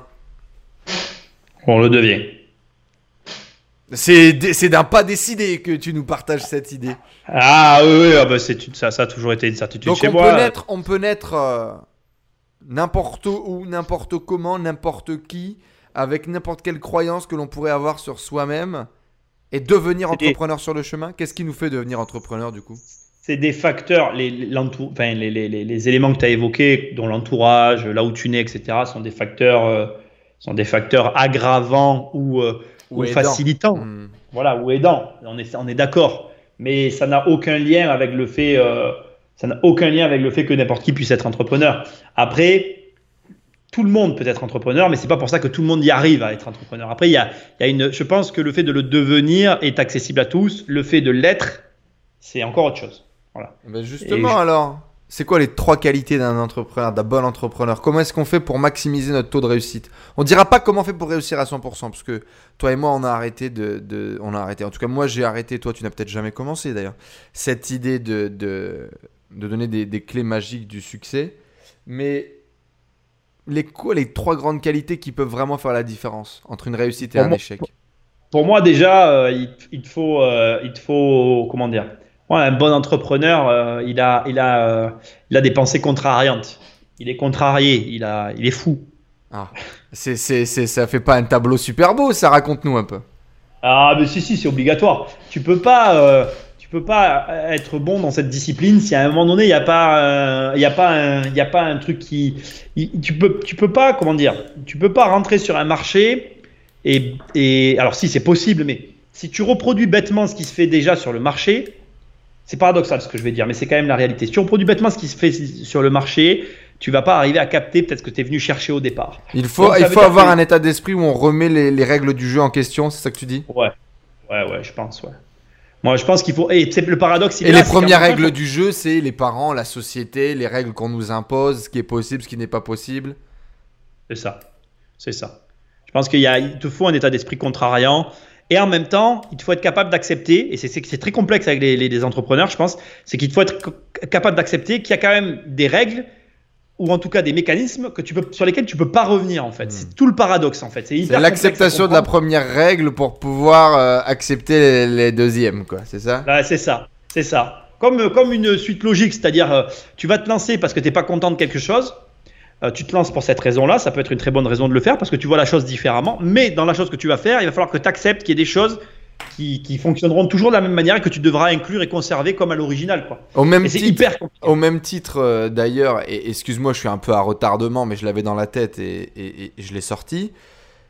Ta capacité aujourd'hui à te retrouver face à un mec qui fait 10 fois, 100 fois plus que toi, à comprendre qu'il a une vie à l'opposé de la tienne, euh, est-ce que c'est finalement pas le chemin aussi? Est-ce qu'il fallait finalement peut-être pas vivre et faire tout ce que tu as fait avec le moule que tu as fait, avec euh, finalement un peu la, la douleur même peut-être que tu t'es infligé parfois dans le process, aller toi-même sur les chantiers, à connaître toi-même locataire, à jusqu'à très peu de temps maîtriser euh, euh, le, circuit locataire complet pour peut-être un jour arriver au, niveau de ce mec, même si lui c'est pas du tout son chemin, peut-être que toi c'était ton chemin. Mais, mais, mais, mais c'est ça, c'est un chemin, et c'est ce que je disais tout à l'heure, ta courbe d'apprentissage, elle est, elle est la courbe d'apprentissage, elle est différente pour tout le monde. Et d'ailleurs, c'est le deuxième point que je dirais euh, pour tout mon entrepreneur. Un bon entrepreneur, il, surveille sa courbe d'apprentissage et il fait en sorte qu'elle soit toujours en, train de grimper. Quoi. Euh, un mec qui apprend plus, c'est pas un entrepreneur. Euh, les gens qui ont des certitudes, c'est pas des entrepreneurs. Il y a quelques jours, je parlais avec un gars qui, qui voulait qui doit m'acheter un, un lot là que je vends. Et, euh, et, quand j'ai raccroché euh, à la fin, c'est ce que je lui ai dit. J'ai dit, monsieur, il faut pas que vous parliez de ça avec moi. Allez parler avec la personne qui vend les logements. Vous me parlez de, de certitude sur l'avenir, de choses qui n'existent pas. Moi, moi, je, tu peux pas avoir de discussion avec moi sur quelque chose que tu, essayes d'avoir une, projection dessus alors que c'est pas arrivé. Moi, je parle pas de choses qui n'existent pas. Mais des fois, tu vois, c'est un truc que je prends en exemple qui est très drôle, c'est-à-dire que moi, je vais vider un compte bancaire d'une de mes sociétés en sachant très bien que je vais être dans la merde à la fin du mois pour payer le crédit. Mais tant que je suis pas dans la merde, ça n'existe pas dans mon univers, en fait. Donc c'est pour moi, je vais agir euh, au maximum de mes capacités jusqu'à temps que le problème arrive. Et tant qu'il n'est pas là, le problème n'existe pas. Donc c'est très contre-intuitif ce que je suis en train de dire. Mais ce que je veux dire, c'est que un bon entrepreneur, il apprend en permanence et il n'hésite pas à aller au maximum de ses capacités avec ce qu'il a dans ses mains. Quoi. moi, je Comment on fait ça en étant visionnaire? Ah, mais c'est, faut être fou en fait. On revient à la première case. T'es, es complètement barré, mon pauvre garçon. Hein. c'est comme ça que ça marche, quoi. Parce que bah, finalement, en gros, ce que tu es en train de nous partager, c'est que l'entrepreneuriat est un énorme paradoxe et que ça fait partie des règles du jeu. C'est ça, c'est ça. et, tu dois agir de manière paradoxale en permanence tu dois en permanence, je le dis aussi dans mon bouquin, un bon entrepreneur, il, soutient en permanence deux thèses opposées. Moi, j'agis dans mes affaires comme si euh, des fois j'avais euh, de l'argent à moudre et que j'avais pas de crédit. Et en même temps, je prépare tout comme si j'allais faire faillite. les, deux, les deux univers ne, vont très mal ensemble et pourtant, il faut se comporter en permanence comme ça. Quoi. Hmm. Ouais. Une certaine forme de schizophrénie, encore une fois. Ouais, c'est ça. Ouais, c'est ça. Quelle est la part du développement personnel dans ta vie et dans la vie d'un entrepreneur en général? Moi, je suis très mauvais en développement personnel. Je suis pas client. Je suis un très mauvais client de dev perso euh, parce que c'est mon côté contrariant qui ressort. J'aime pas les cases. Donc j'ai l'impression que les mecs ils essayent de mettre dans des cases. Donc tout de suite, en fait, le mec il a pas commencé à parler qu'il a tort quoi avec moi. et pourtant, et, pourtant, est-ce que et c'est ça aussi que j'aimerais partager avec ça. Euh, qu'est-ce que tu mets dans le développement personnel? Comment est-ce que toi tu interprètes ce que c'est que le développement personnel? Déjà, quand tu me parles de de, de, ce paradoxe et de ta capacité à pouvoir jongler entre les deux et de prendre de la distance là-dessus, finalement, est-ce que c'est pas déjà du développement personnel, de, de savoir prendre du recul, tu vois? Écrire un bouquin, c'est du développement personnel. Du coup, qu'est-ce que c'est pour toi le développement personnel et, et, et comment ça s'applique et comment ça s'intègre dans ta vie? Je pense que je serais, euh, je pense que je serais un pense que je, je, si je vais faire du dev perso, je ferai, j'essaierai de remanier toutes les règles parce que ce qui existe aujourd'hui en, dev en développement personnel, je m'y retrouve sans m'y retrouver, quoi, tu vois. Ouais, mais le développement personnel. Mais je pense que je te l'avais envoyé à l'époque. À un moment donné, j'avais écrit un truc complètement con du style euh, le développement personnel pour les gros durs, c'est pour les mecs, euh, tu vois. Ça. ça. serait un peu une idée comme ça parce qu'effectivement, euh, alors malheureusement, heureusement, on voit ça comme on veut, mais t'as les courants de pensée, t'as les trucs, et puis finalement tout devient un stéréotype de tout. Le mec qui veut devenir à l'opposé de la société, bah, il finit par se ranger dans la case des mecs qui veulent devenir à l'opposé de la société. Euh, j'espère, en tout cas on cultive un maximum pour essayer de ne pas rentrer dans ce type de boîte. Et justement, moi je veux montrer aux gens que finalement le développement personnel c'est juste du bon sens qu'on essaie de s'appliquer au, quotidien. Donc quoi, toi, comment ça se matérialise du coup dans ta vie? Moi, si tu veux, je, le développement personnel, le bon sens que je matérialise dans ma vie, c'est j'essaye de, de, de, mettre en place des choses sur moi-même que je, que je peux réaliser. J'ai arrêté avec ce système d'objectifs euh, irréalisables, tu sais, que, que tout le monde essaye de se mettre. Moi, je, je me mets en position et sur des objectifs que je peux réaliser. Après, je me challenge dans la mesure des choses aussi que je peux faire. Par exemple, tu vois ce que je te disais tout à l'heure, je me suis challengé sur le fait d'écrire un livre pendant le confinement. J'ai réussi, là j'ai terminé, là il, se terminera dans les 2-3 deux, trois jours qui arrivent. Si tu veux, c'était tout. En fait, au vu du temps imparti, c'était totalement réalisable. Euh, un autre exemple par rapport au web, j'ai commencé à me dire il y a quelques temps, je me suis, je m'étais dit, tu vas faire un post par jour. Donc tous les matins, je fais un post sur Facebook. Euh, et, j'ai totalement réussi ce challenge et maintenant c'est devenu une habitude et j'ai plus de problème avec ça. J'arrive à créer des posts en quelques minutes et c'est très vite fait. Il y a pas longtemps, je me suis dit, bah, tiens, tu vas essayer de faire deux posts par jour. Mais en fait, ça, c'était irréalisable, par exemple, tu vois. Parce que, un, c'est possible.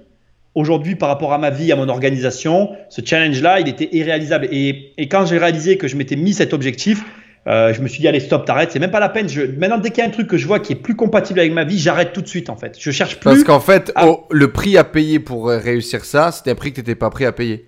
Celui du temps en famille ou quelque chose comme ça. Voilà, c'est ça. J'arrive plus tard chez ma, chez, chez, ma femme et ma femme, avec ma femme et ma fille. aujourd'hui, je ne veux pas sacrifier ce temps-là. Je vais essayer de l'optimiser de plus en plus. Donc, si tu veux, euh, je, ne, je ne le sacrifierai pas. Donc, j'en suis venu à me dire, ben, le jour où tu arriveras à ce nombre de postes par jour, ça sera que tu auras pris quelqu'un pour le faire. Ça sera plus, ça passera pas par toi en fait. Voilà. Tu vois? Donc, prendre du recul sur son business, sur sa vie, se challenger beaucoup. Euh, est-ce que tu lis? Est-ce que tu te formes? Ah Ouais, ouais, je lis énormément de livres. Alors là, un peu moins parce que j'écris le mien, mais je lis énormément de livres et, et je suis très curieux de sources d'informations. Tu vois, Jean-François Mélenchon, par exemple, il est, à, est pas du tout. On pourrait même dire que si, si, euh, si on devait me cataloguer, moi je suis un ultra-libéraliste. Euh, je suis pour la liberté parce que j'adore ça. Et Jean-François Jean, Mélenchon c'est pas forcément son, son, créneau. Mais je suis quelqu'un qui va écouter Jean-François Mélenchon parce que il parce que ses idées même en étant opposées vont m'intéresser je suis quelqu'un de très curieux.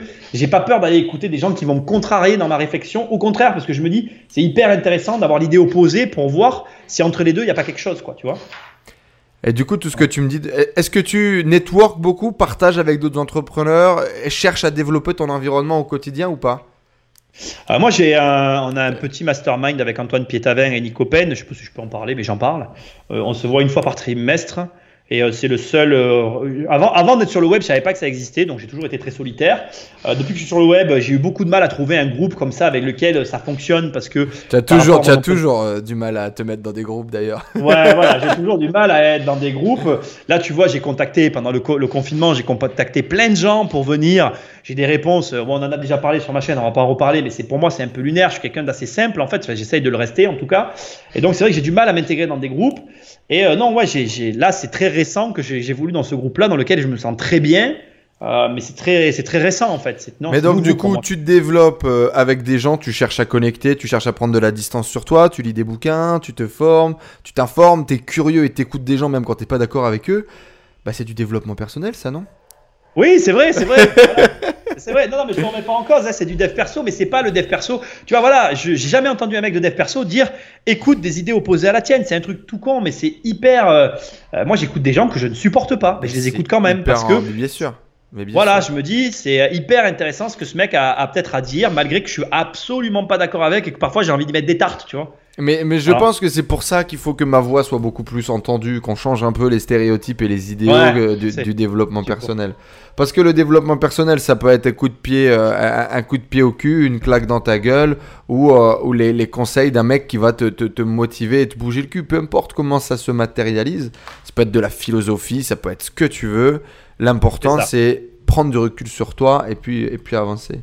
Euh, super, merci pour ça en, tout cas Nico. Et je savais, parce que je sais que Nico est pas du tout euh, friand de la cam et s'il y a une pub, un événement, un machin qui passe, une vidéo, il va se barrer en courant alors que, alors que, alors que il, le vit en fait. Mais c'est justement parce qu'il le vit qui, ne prend pas de distance par rapport à tout ça. Et c'est, très bien, et c'est le cas de beaucoup d'entrepreneurs qui ont un peu ça naturellement, et d'autres qui ont besoin euh, bah, d'un peu plus de, coups de pied au cul, par exemple, sur ces sujets-là.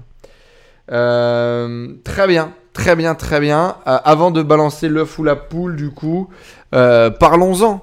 Pourquoi partager des secrets pour devenir riche si ça marche vraiment et pourquoi pas les garder pour toi? L'objectif c'est quoi On sort un bouquin sur comment devenir riche pour devenir riche grâce à ce bouquin Allez, raconte-nous, c'est ça le secret. Mon, livre, mon livre, euh, mon livre et, le titre du livre Devenir riche sans argent, c'est beaucoup de gens euh, rigolent de ce titre, mais c'est un titre euh, qui a vraiment un lien avec l'histoire. Il faut le lire pour comprendre. montre-le nous, montre-le nous. Ouais, ouais. je, Plus à droite, plus à droite, plus à droite. Ouais, un peu plus, par là, par là, encore. Yeah. euh, J'aurais pas écrit ce bouquin, je pense que je pourrais pas dire ce que je m'apprête à dire. D'abord, écrire un livre, il faut comprendre. Euh, alors, écrire un livre, c'est un processus. Et euh, quand, quand, je relis, en fait, il faut que ce qui, ce qui est, je sais pas si je vais répondre à ta question, mais je vais y répondre comme ça. Si je réécrivais ce livre aujourd'hui, ça serait pas le même. Déjà. C'est hyper intéressant. Ouais, déjà, ouais. Et c'est hyper intéressant parce qu'en fait, euh, je pense que les gens qui choisissent, ce que les gens comprennent pas des, des personnes comme moi qui choisissent de partager, en fait, c'est que euh, moi, ce que je aujourd'hui, et je vais pas m'en cacher, hein, ce que je partage, c'est un processus que je suis en train de vivre moi-même.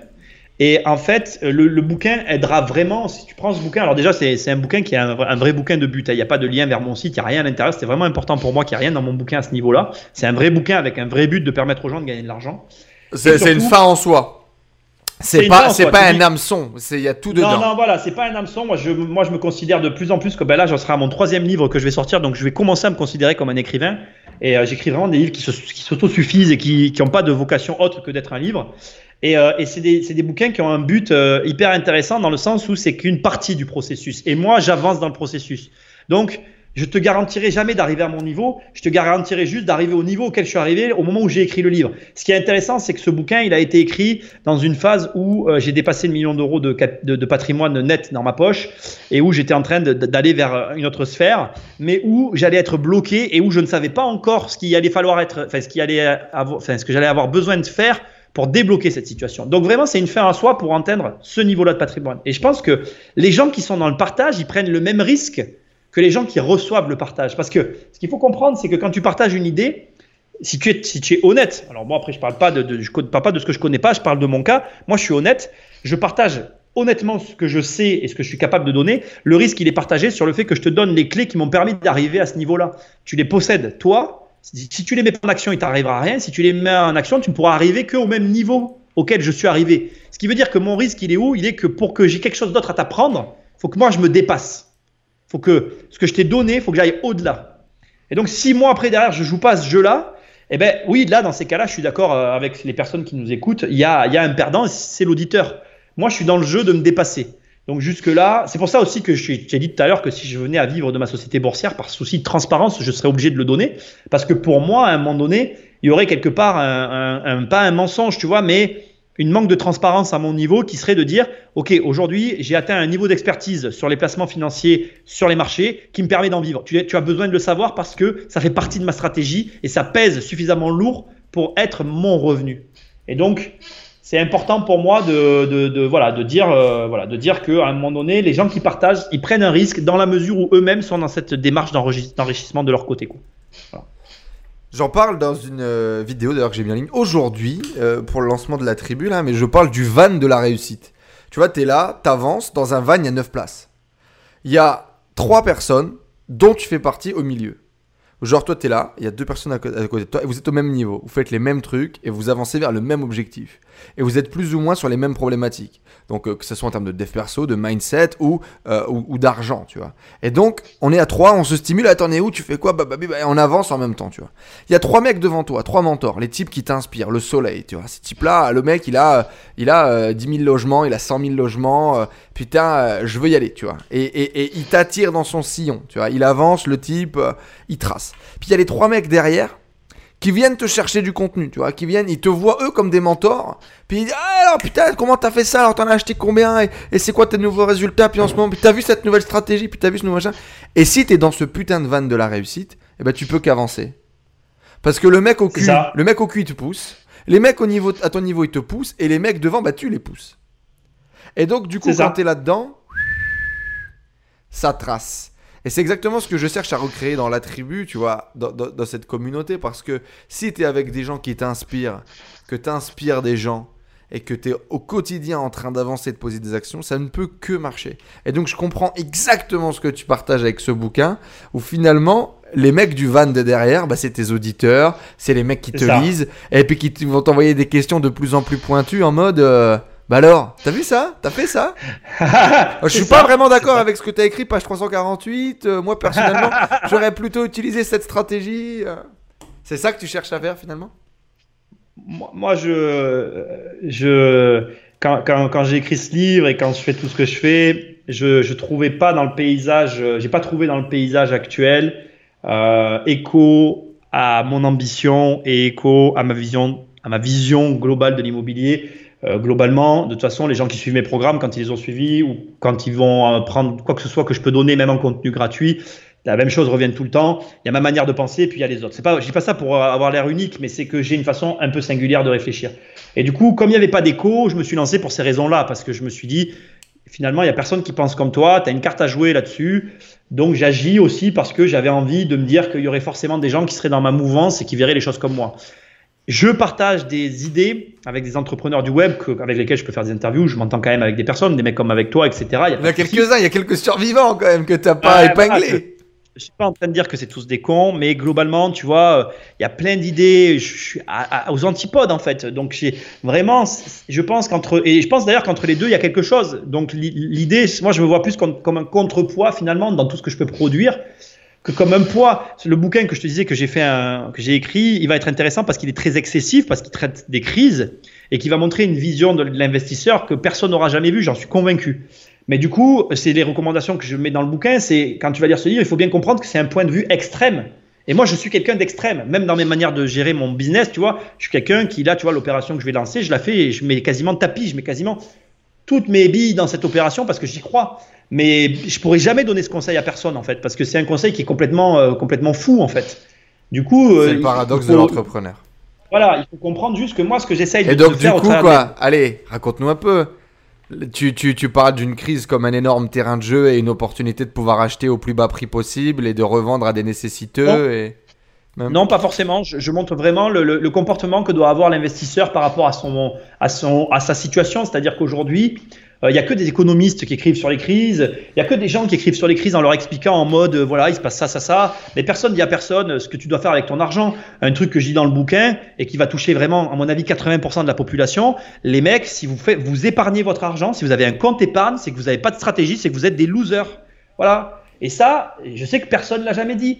Donc, c'est dramatique aujourd'hui de voir des gens qui me contactent et qui me disent Nicolas, j'ai de l'épargne, je suis en crise, je suis en stress comme je leur réponds, les gars, vous êtes, c'est déjà trop tard en fait. Eh ben, je veux et, j'exige même. Euh, tu vas me dire si ça te va, si tu es d'accord. Que le nom de la vidéo YouTube qui parlera exactement de ce sujet s'appelle Si vous faites ça, vous êtes des losers. C'est complètement mauvais en SEO. Par contre, ça me ferait kiffer. Donc euh, voilà, c'est une requête que, que, que j'ai. Que oui, non, non, Si vous faites ça, vous êtes des losers. Et c'est un bon titre putaclic, pas du tout SEO, mais ça pourrait peut-être faire réagir en tout cas les éditeurs, euh, les auditeurs que tu as. Je, je ferai, euh, je, compte faire là parce que j'ai pas fait de vidéo sur mon livre et, du coup j'ai décidé, j'ai décidé de faire des vidéos sur mes livres quand même parce que j'ai pas fait de promo vraiment sur mes bouquins encore, donc je ferai des bouquins et je pense que ouais je peux retenir ta requête parce que ça peut être hyper intéressant. Ouais. Nico Popovic, du coup, retraité à 35 ans, c'est quoi un peu la, méthode magique pour faire ça? Quel est le plan? Quelle, était l'idée à l'époque que tu avais en tête? Quel est le bah, plan que tu as mis en place? Et est-ce que tu as réussi bah, d'ailleurs à atteindre ton objectif d'être retraité à 35 euh, Oui et non. Oui, parce que j'aurais pu l'être de manière très égoïste, moi, tout seul. Non, parce que dans ma tête, je voulais être retraité avec ma mère. Moi, tu sais, il y a, y a, beaucoup cette notion ma mère, elle a une part importante des choses que je peux faire. Donc en, en vérité, la réponse, c'est qu'il y a un des deux qui, peut vivre, qui pouvait vivre en 35 ans du patrimoine. Aujourd'hui, c'est plus le cas, mais euh, à mes 35 ans, il y en avait un des deux qui pouvait en vivre. Et mon objectif, moi, aujourd'hui, les différences, c'est que j'aimerais que toute ma famille puisse en vivre. Voilà. Donc l'objectif, il est monté, quoi. Eh ben ouais. Mais on parle de combien, quoi? On parle de à 35 ans, c'était quoi? 2000 euros, 5000 euros qui étaient dégagés? C'était quoi? Ouais, on était plutôt. Je pense que pour une personne, on était, euh, on était à plus, je pense qu'on était à plus de 5000 euros. Voilà. Ok. Pour te situer. Après, C'est compliqué à dire parce qu'il y a la fiscalité qui rentre en ligne de compte. C'est compliqué à dire parce qu'au moment où j'avais ce patrimoine-là, il y avait de l'amortissement. Il y avait de l'amortissement. Qu'est-ce que je raconte Il y avait du déficit foncier. Il y avait du mmh. déficit foncier. Donc, si tu veux, c'est pareil. Un patrimoine, c'est compliqué, tu sais, de, de l'apprécier réellement à une valeur. Euh, bon, comment ça Tu n'es pas pour les gens qui disent qu'ils ont 2 millions d'euros de patrimoine, 80% à crédit et qui ne parlent pas du bénéfice net restant? Tu n'es pas d'accord avec cette théorie? Ça c'est de la merde. Ça. Le patrimoine brut, ça n'a jamais existé. Ça existe dans la tête de ceux qui n'ont pas d'argent et qui ont envie de faire croire qu'ils en ont. Ça, c'est encore c'est un problème d'ego que je peux pas régler. Euh, la, vérité, c'est que si le patrimoine, il s'évalue aussi, tu vois. Le patrimoine, euh, il, est évaluable. Mais le problème d'un patrimoine, c'est que c'est pareil. Euh, comment je vais te dire? Comment tu t'en sépares? Quelle est la liquidité de ton patrimoine? C'est un instant T de quoi il est composé, euh, quel est le temps que tu y passes pour le faire. Parce que par exemple, tu vois, je vais te donner un exemple, hein, très clairement. Hein. Euh, là, j'ai tout vendu, j'ai un patrimoine plus gros qu'à mes, 35 ans, c'est à peu près logique jusque-là. Mais euh, en termes, actuellement, en termes d'actifs en détention et de gestion, j'ai un plus petit bah, patrimoine. moins qu'avant, vu que tu as vendu. Ouais, j'en ai moins que juste avant, mais je gagne presque pareil. Donc tu vois l'anomalie qu'il y avait au départ. J'avais des lots à rénover, j'avais des lots qui étaient euh, qui étaient en cours de rénovation. Il y avait il y avait des la structuration de mon patrimoine, elle était mal faite aussi à certains niveaux. Donc ça te montre que en fait un patrimoine c'est très relatif en réalité. Euh, je pense que dans les années qui arrivent là avec avec ce que je sais et ce que j'ai appris, euh, je vais arriver à un point où je pourrais arrêter une vraie valeur en disant voilà là j'ai tant et, et j'ai stabilisé à ce niveau-là un montant sur lequel je suis assis. Ça commence à se dessiner déjà au moment où je te parle. Mais, mais c'est pas encore le cas vu que tu fais encore des all-in sur des grosses opérations. Déjà, et surtout, au moment où je te parle, j'ai des lots encore en travaux sur lesquels je ne fais rien volontairement par raison pour des raisons stratégiques. Et donc, tant que finalement tout n'est pas achevé, c'est très relatif, tu vois. Et puis, tu as toujours quelque chose en cours. Encore une fois, le paradoxe de l'entrepreneur. Tant que tu rien à acheter, c'est pas fixe. Et puis, en plus, on a toujours quelque chose en cours. Euh, retraité à 35 ans, c'est comment, du coup? S'il y avait un plan, un plan machiavélique pour y arriver, pour monsieur tout le monde, ça serait quoi alors, En immobilier, c'est hyper facile. Tu, tu, tu, tu, prends des immeubles et euh, tu multiplies tes immeubles euh, jusqu'à ce que tu atteignes le niveau de revenu que tu veux avoir. C'est la, la, méthode, elle est. Euh, il y a besoin de rien finalement pour, la, pour avoir le plan. Après, là où ça devient compliqué, c'est comment, pour, pour, comment faire pour obtenir plus de trois prêts. Aujourd'hui, tout le monde sur Terre peut avoir trois prêts très facilement. Comment faire pour en avoir 4 et 5 Tu vois, ça c'est ça c'est une vraie question. Euh, comment faire pour trouver euh, euh, certaines, certains types de biens plutôt que d'autres Voilà. C'est après. Ce qui Donc l'idée globale, c'est j'achète un immeuble. Ouais. Je, je loue mes appartements qui sont à l'intérieur et je fais du bénéfice sur ces locations et je cumule jusqu'à temps de gagner suffisamment pour pouvoir le en vivre. Le montant qui te convient. Après, ce montant que tu veux gagner va dépendre de ta gestion, euh, de ton parc immobilier. Et là, alors là, il y a autant de gestion qu'il y a de personnes. Euh, on pourrait euh, discuter de ça pendant des heures. Et donc, du coup, comment on démarre ça? Comment est-ce qu'on fait pour acheter son premier immeuble?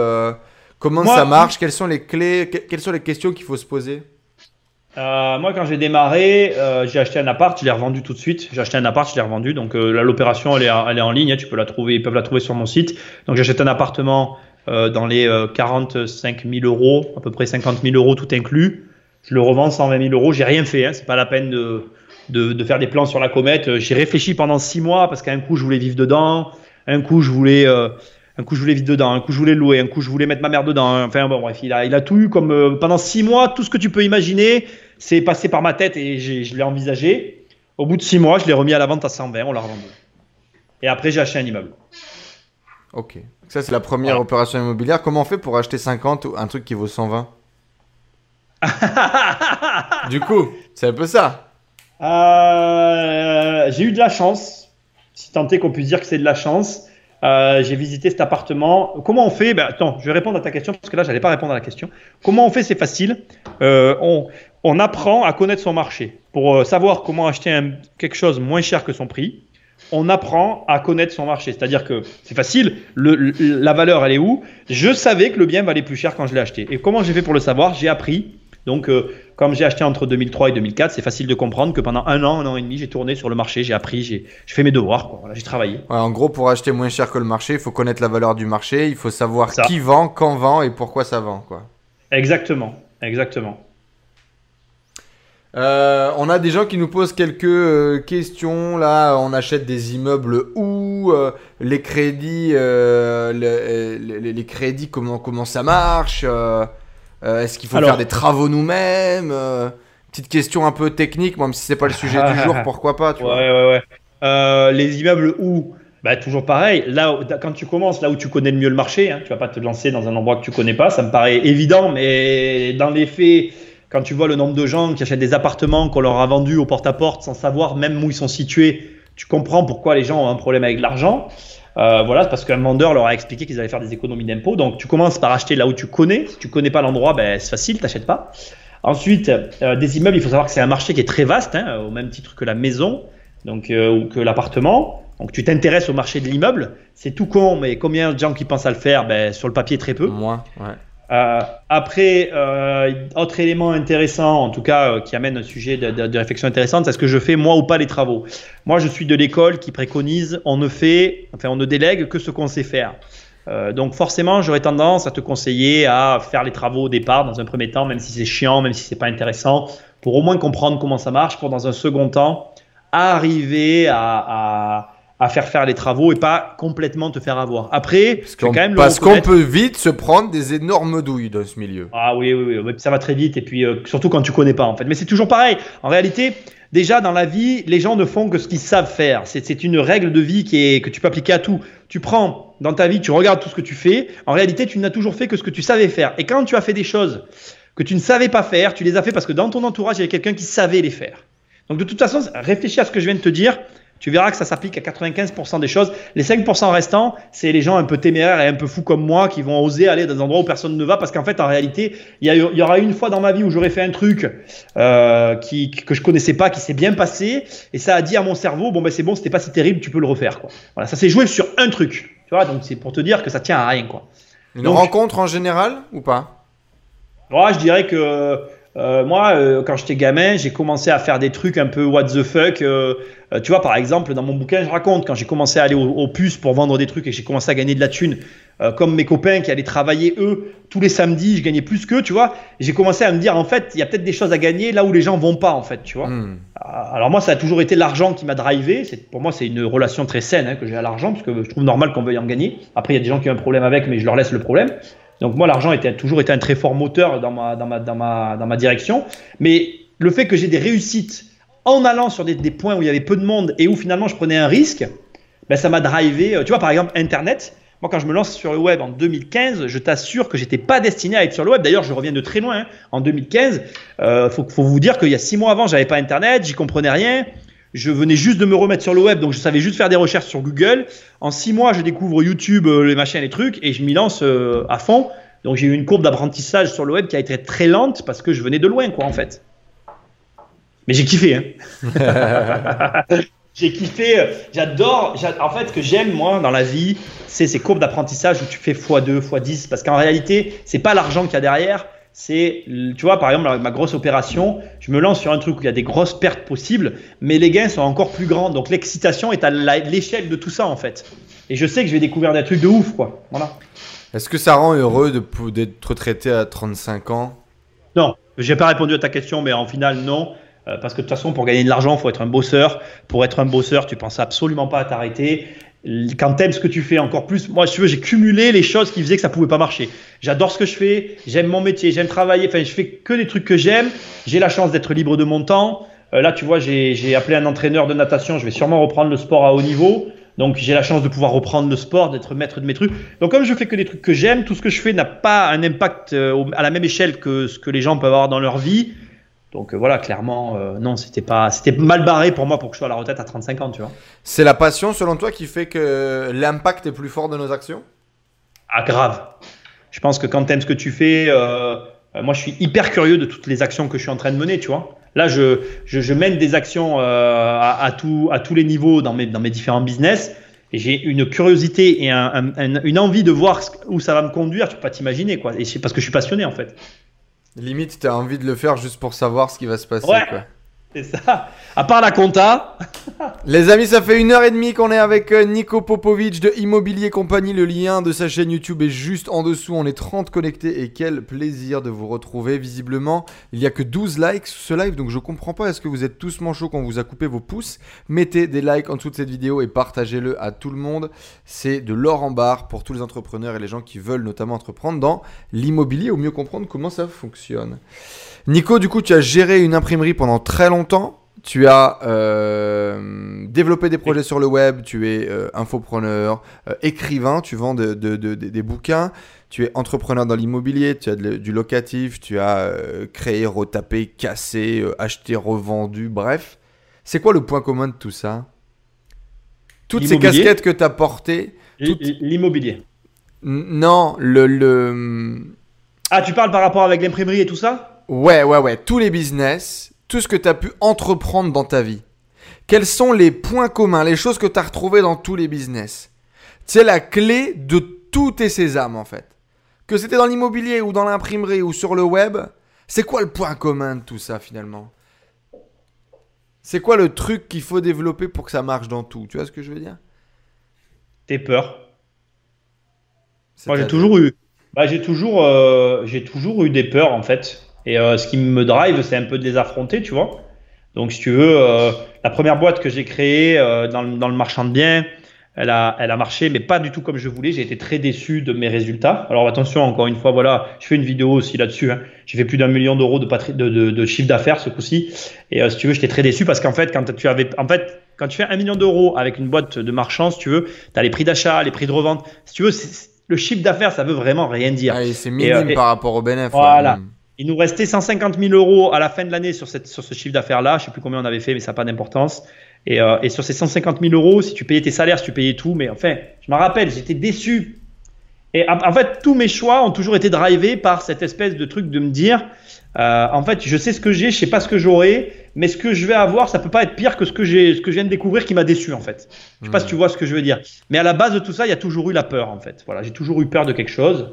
Euh, peur de, manquer d'argent, euh, peur de me planter, peur de ci, peur de là. Et à un moment donné, ça me saoulait d'avoir peur. Donc je me disais, faut le faire, faut arrêter de te réfléchir à comment, tu sais, de ces projections que tu peux faire à des moments qui sont nuisibles à, toi-même.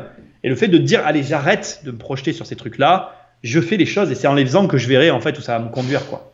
Donc finalement, c'est euh, visualiser, conscientiser tes peurs et y aller. Et les, affronter, voilà, et les affronter, exactement et les affronter pour, pour, pour arrêter. Parce qu'en en fait, si tu veux, moi dans ma famille, déjà, on a, on a, on a, on a un, biais cognitif, je sais pas si ça peut se dire pour une famille, ça. Mhm. Et moi dans ma famille, ce sont des gens euh, qui vont avoir tendance à, à se parler à eux-mêmes et à, à, à, ressasser une situation. Donc je vais te donner un exemple. Euh, tu vas avoir dit, on, va avoir eu un repas de famille tous ensemble. Il va y avoir un truc qui va être dit entre deux personnes. Il y en aura deux autres qui l'auront entendu. Ben, ils vont se monter un bateau et à l'autre repas de famille, ils vont arriver. Ils seront pensés à ça pendant des jours et des jours et des jours. Ils se plantent devant toi et ils vont, ils vont d'un coup exploser tout à la gueule en te disant la dernière fois, t'as dit ça, espèce de machin. Et toi, t'es là et tu dis, mais attends, je comprends pas. On s'est pas vu pendant X temps et t'es en train de me recracher à la gueule un truc que tu as ressassé dans ta tête, tu vois, pendant des mois et des semaines. Et moi, j'ai quoi à voir avec ça? Et moi, j'avais tendance à faire ça avec plein de choses dans ma vie, en fait. Pour mon business, pour plein de choses. Et le fait de ressasser ces trucs-là, à un moment donné, j'en ai eu marre. Je me suis dit, il faut que tu arrêtes de faire ça. Agis au lieu de te poser toutes ces questions. Quoi, voilà. Et j'ai toujours eu ça en fond dans mes business. En fait, il y a toujours eu ça, en fait. Tu vois? Comment on fait pour passer de la peur à l'excitation, du coup? Ben, Quand ça marche, en fait. Dès que ça marche une fois. Mais au début, quand euh, tu te lances, tu sais pas que ça va marcher. Bah ouais, mais du coup, tu, en fait, tu le fais driver. Par, moi, je suis drivé par l'agacement. Ce qui me drive au départ, c'est l'agacement d'une situation que je trouve. Genre, tu vois, on va le transposer avec les nanas. Regarde. Une nana te plaît. T'oses pas aller lui parler. Tiens, ma femme, comment je l'ai rencontrée? Ma femme arrive dans, dans l'imprimerie. Elle donne sa carte à ma mère, c'est un fournisseur. Elle donne sa carte de visite à ma mère. Donc, elle me la donne pas à moi. C'est important de le noter. Elle m'a plu tout de suite, tu vois. Je savais que c'était ma femme. J'avais une copine. J'avais une copine à cette époque-là, j'avais déjà la mentalité que j'ai aujourd'hui. J'étais pas dans, l'état d'esprit que j'avais avant. Mais si j'avais l'état d'esprit que j'avais avant, j'aurais pu fantasmer pendant des mois sur cette nana. J'aurais pu fantasmer pendant des mois sur cette nana sans ne jamais rien faire. Hmm. Voilà, ça c'est la première version. Dans ce cas-là, ça serait pas ma femme aujourd'hui. La deuxième version, c'est fantasmer pendant des mois et l'appeler au bout de plusieurs mois. Elle aurait rien compris. la version à laquelle je suis arrivé et qui est la version qui a fait que ça a été devenu ma femme, j'avais une nana, je l'ai larguée dans la foulée. C'est-à-dire que euh, je, elle, pose la carte le mardi, le mercredi je largue la nana, le jeudi j'appelle ma, la femme, ma femme, ma future femme, puisqu'elle était venue voir, nous voir dans une imprimerie. Donc tu vois, j'ai agi très vite en fait, en sachant pas ce qui allait se passer. Mais j'avais quand même largué ma nana de, à ce moment-là, parce que je savais que j'en voulais plus en fait. Je vous préférais celle-là. Et on a eu un rendez-vous et ça s'est fait. Et maintenant on est ensemble et on a un enfant ensemble. Est-ce que tu, lui as raconté l'histoire ou pas? Ah mais elle la connaît parce que d'ailleurs quand elle a, quand je l'ai appelée, elle m'a dit je travaille pas avec, je travaille pas avec. Euh, comment elle m'a dit? Quand je l'ai appelée, elle me dit, euh, euh, tu sais, la fameuse phrase, mais elle me l'a pas dit comme ça, version fille, pas de relation avec le travail. J'ai répondu, ça, ça, tombe bien, je travaille pas dans l'imprimerie. Donc du coup, elle m'a dit, elle est allée voir sur Infogreffe et il y avait que le nom de ma mère qui apparaissait, puisque mmh. du coup, j'étais pas le gérant, j'étais l'associé. Donc du coup, elle m'a dit, ok, comme tu n'apparais pas dans la société, maintenant ça a changé entre temps, mais à l'époque c'était comme ça. Maintenant les associés apparaissent. Bon bref, elle a dit, ok, c'est bon, je veux bien te voir puisque t'es pas dans la société. Puis après, je lui ai dit la vérité très rapidement. Je lui ai dit, écoute, je suis dans la société, mais l'envie d'être avec toi était plus forte que, euh, que ton espèce d'excuse à, à, deux balles. Et du coup, je l'ai fait quitter son job et du coup, il n'y avait plus de problème. il y a un vrai débat qui est en train de se structurer dans les commentaires et, qui, je pense, est beaucoup plus. Euh, euh, c'est une question de mindset de l'entrepreneur. Est-ce que tu devais pas d'abord closer la nana avant de larguer l'ancienne? Et du coup, dans le business, ça serait est-ce qu'il ne faudrait pas closer le prochain deal ou assurer une certaine pérennité de la chose avant de prendre des risques inutiles, entre guillemets, euh, de perdre quelque chose qu'on a qui marche?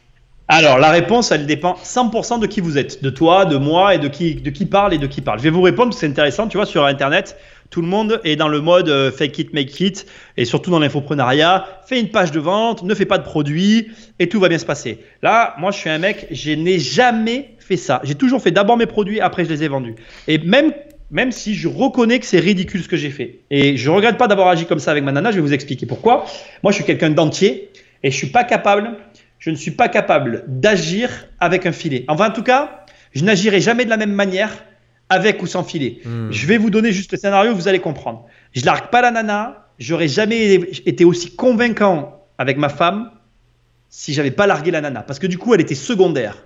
Et c'est affreux, mais c'est la réalité. Elle n'était que secondaire. J'avais pas vraiment besoin d'être avec elle.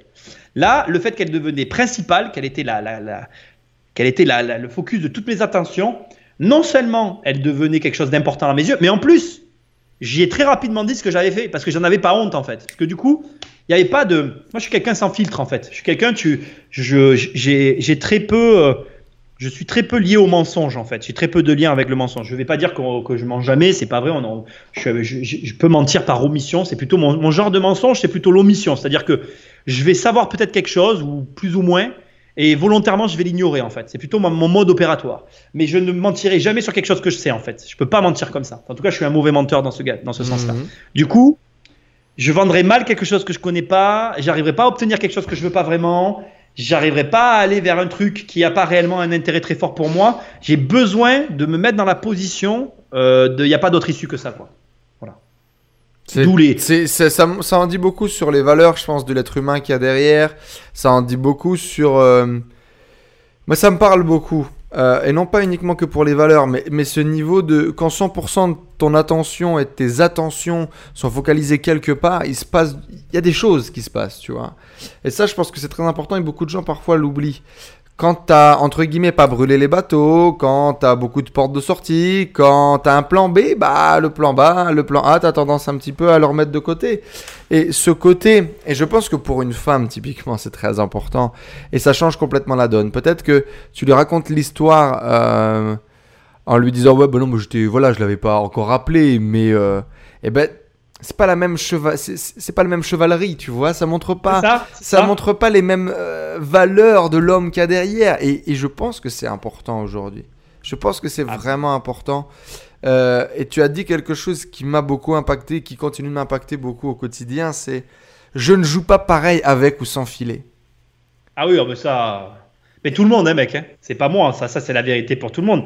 Euh, bah ouais, mais du coup, le fait de se forcer d'être sans filet, et d'avoir de, de, ce besoin de ressentir de l'émotion, de vivre quelque chose d'intense. Ah, ça. Le jeu est pas le même. Ah non, mais le jeu est pas le même et. Euh, et, euh, euh, ça, te quand tu arrives au bout, tu regardes les choses avec un regard. Moi, je, Euh, je, pense à un immeuble qu'on a acheté que ma mère était convaincue qu'on a, que j'arrivais pas à sortir. Euh, je l'ai signé sans filet, j'ai tout fait. Euh, quand on l'a eu, elle me l'a dit jusqu'à la fin. Même encore aujourd'hui, une fois, elle me dit celui-là, j'aurais jamais cru qu'on l'aurait eu en fait. J'ai fait une vidéo où j'expliquais que j'étais monté à, 70 et quelques appartements. Alors attention, il faut modérer ses propos parce que dans le lot, il y avait des appartements qui étaient à rénover, d'autres qui étaient à, destination de la revente. il y avait un ensemble de choses. C'était un global, hein, on en s'entend bien. Mais dans le lot, il y a un bâtiment qu'on n'était pas destiné à avoir. Et si je m'étais pas engagé en mettant l'argent, en tout mettant sur la table, j'aurais pas joué pareil. J'aurais pas joué Et tu penses que ça, c'est une des clés du succès? Peut-être pas de faire ça, mais d'avoir la capacité de le faire en tout cas? Carrément. Je pense que je pense qu'à un moment donné dans ta vie, il y a des moments dans nos vies et on les voit tous très clairement. Il y a des moments dans nos vies où on aurait pu jouer plus et la, vie, elle se joue là en fait et la différence se fait entre les uns et les autres à ce niveau-là. Euh, moi, je me rappelle très bien le jour où je décidais de devenir entrepreneur, c'est pareil. Je suis quelqu'un, on n'a jamais voulu de moi, euh, on n'a jamais voulu de moi dans le salariat.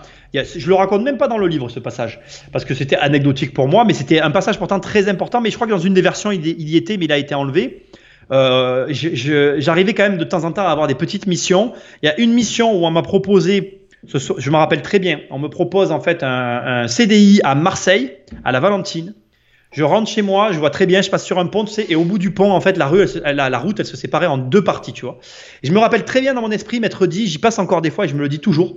Ça a été un moment décisif dans ma vie. Je me dis, voilà, tu as le choix entre euh, continuer à faire que de l'immobilier là, parce que c'était ça le choix que j'avais à ce moment-là. Et je gagnais pas d'argent. Hein. faut vous dire que le jour où je me suis lancé dans l'immobilier, c'était pour 0 euros par mois.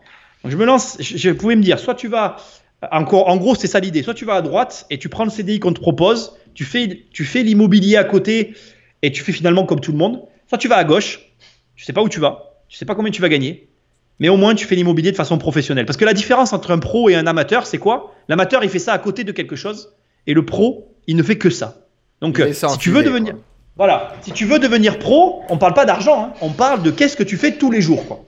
Ben moi, je me suis dit, je veux faire tous les jours que de l'immobilier. Donc j'ai pris à gauche. Et je me suis pas posé la question sur l'argent en fait. Je me suis dit l'argent il viendra le jour où il arrivera. Alors c'est sûr, je vais pas vous mentir, ça a été chiant, long et casse-bonbon et tout ce que tu veux. Voilà, j'ai pas gagné au début, je gagnais mes premiers revenus immobiliers, c'était 620 euros par mois, j'oublierai jamais. Et on parle des années, euh, dans les années 2006, euh, tu vois, où, où il y avait l'euro et où la vie elle était quand même assez chère encore, quoi. Et, euh, et, mes copains comprenaient pas, et j'avais des rêves comme eux, et mes potes se payaient des trucs que moi je pouvais pas me payer, et c'était machin. Et aujourd'hui, mes potes me demandent comment j'ai fait. Mais en fait, on a vécu une vie opposée, c'est-à-dire que eux aujourd'hui, ils sont dans la merde parce qu'ils se font licencier, parce que si, parce que là. Et moi, j'en ai plus rien à foutre, et, je commence à partir un mois ici, un mois là, et, et voilà. Donc, si tu veux, c'est une question de choix. Et à un moment donné, encore une fois, voilà, être pro, c'est pas une question d'argent, c'est qu'est-ce que tu fais tous les jours. Quand tu comprends ça, tu comprends beaucoup de choses en fait. J'aime beaucoup cette euh, petite euh, interlude être pro, ce n'est pas une question d'argent, c'est qu'est-ce que tu veux faire tous les jours. L'œuf ou la poule, c'est parti pour clôturer cette interview avec euh, Nico Popovic.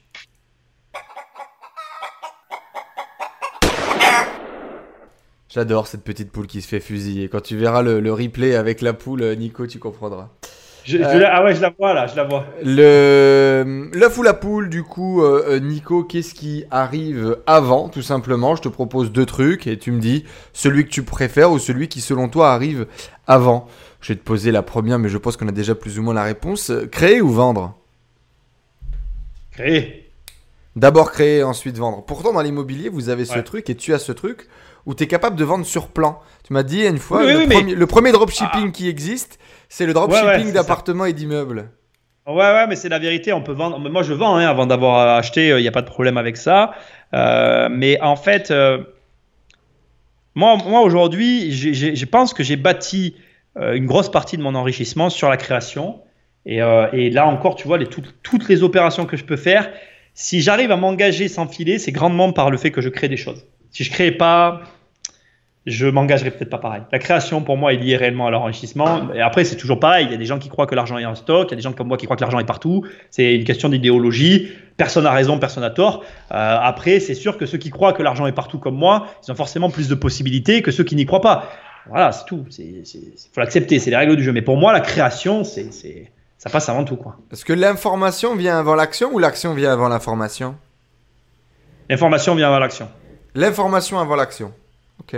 Hmm. Euh, sujet un peu différent, mais c'est pas grave. Arte ou M6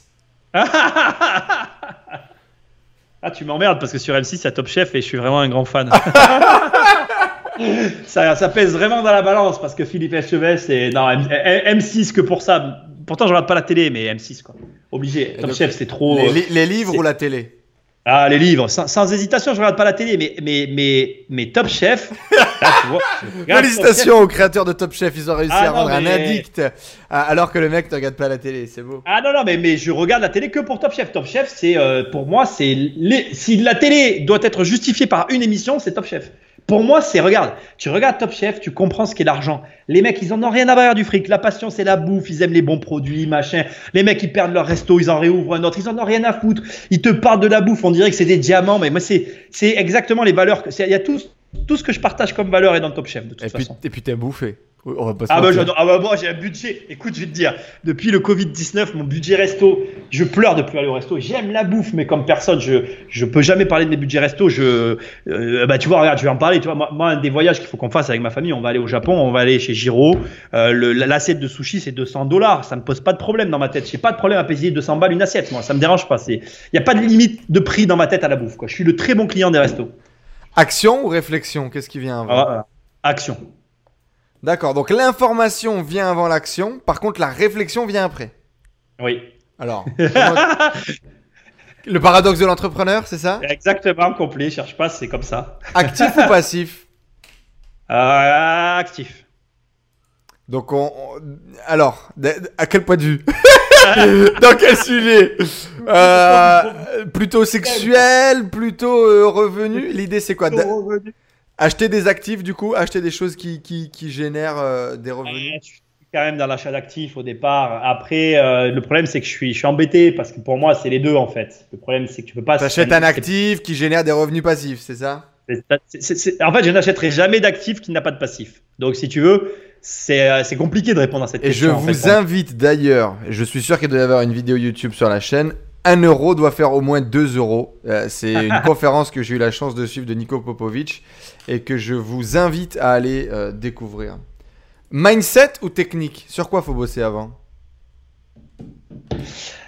Euh, pendant des années, je t'aurais répondu la technique, mais maintenant que je suis sur le web et que je parle avec des gens et que j'ai accès à des gens qui ont des, tu vois, je me rends compte que le mindset est peut-être plus important en fait. Ok. Mais ça, après combien d'années d'expérience? Après 15, 20 Ouais, je suis à 17 là. C'est beau. Les amis, c'est à vous de jouer maintenant. C'est terminé pour moi. Euh, comme on dit, euh, rendez-vous euh, les studios. On est parti du coup pour la partie FAQ. Allez. Euh, Nicolas Popovic, merci en tout cas, quel plaisir de t'avoir euh, sur ce plateau. C'est toujours un vrai plaisir pour moi de discuter. Dans tous les cas, cette interview est plus longue que, que, que, que la moyenne euh, parce que je me laisse aller à des sujets un peu plus profonds euh, et, d'essayer de bien comprendre ce qui se passe dans sa tête parce que je pense vraiment que ça peut révolutionner votre vie.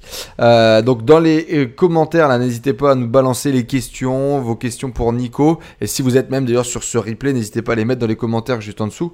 On y répondra avec plaisir. Je vois qu'il y a beaucoup de gens dans le chat qui nous partagent du coup des questions pour l'offre ou la poule. Même chose, contact arobase, euh, enzohonoré.com. Envoyez-nous vos questions, on les mettra pour le prochain invité. Euh, du coup, euh, FAQ, est-ce que vous avez des questions pour, euh, pour Nico? Est-ce que Nico t'aimerais revenir sur euh, un, un passage de l'interview, quelque chose que tu aurais à, à ajouter euh, Un petit mot? Non, non, moi je suis très content d'être d'être venu. Non, non, j'ai rien à ajouter. Euh, continuez à suivre Enzo, c'est un super gars. On a, on a Voilà. quelqu'un dans le chat qui nous dit Mais du coup, mais que fait ce cher Nico Popovic? Alors, euh, j'ai une acti... Alors, j'ai euh, au moment où on parle, on est en train d'ouvrir une agence immobilière. Donc, j'ai une activité euh, maintenant très récente sur les agences immobilières. Je suis bailleur euh, en fonds propres euh, professionnels. Donc, ça, ça veut Euh, dire que tu es locataire. Euh, tu, tu loue- loues, tu loues, tu es Je propose des logements à la location.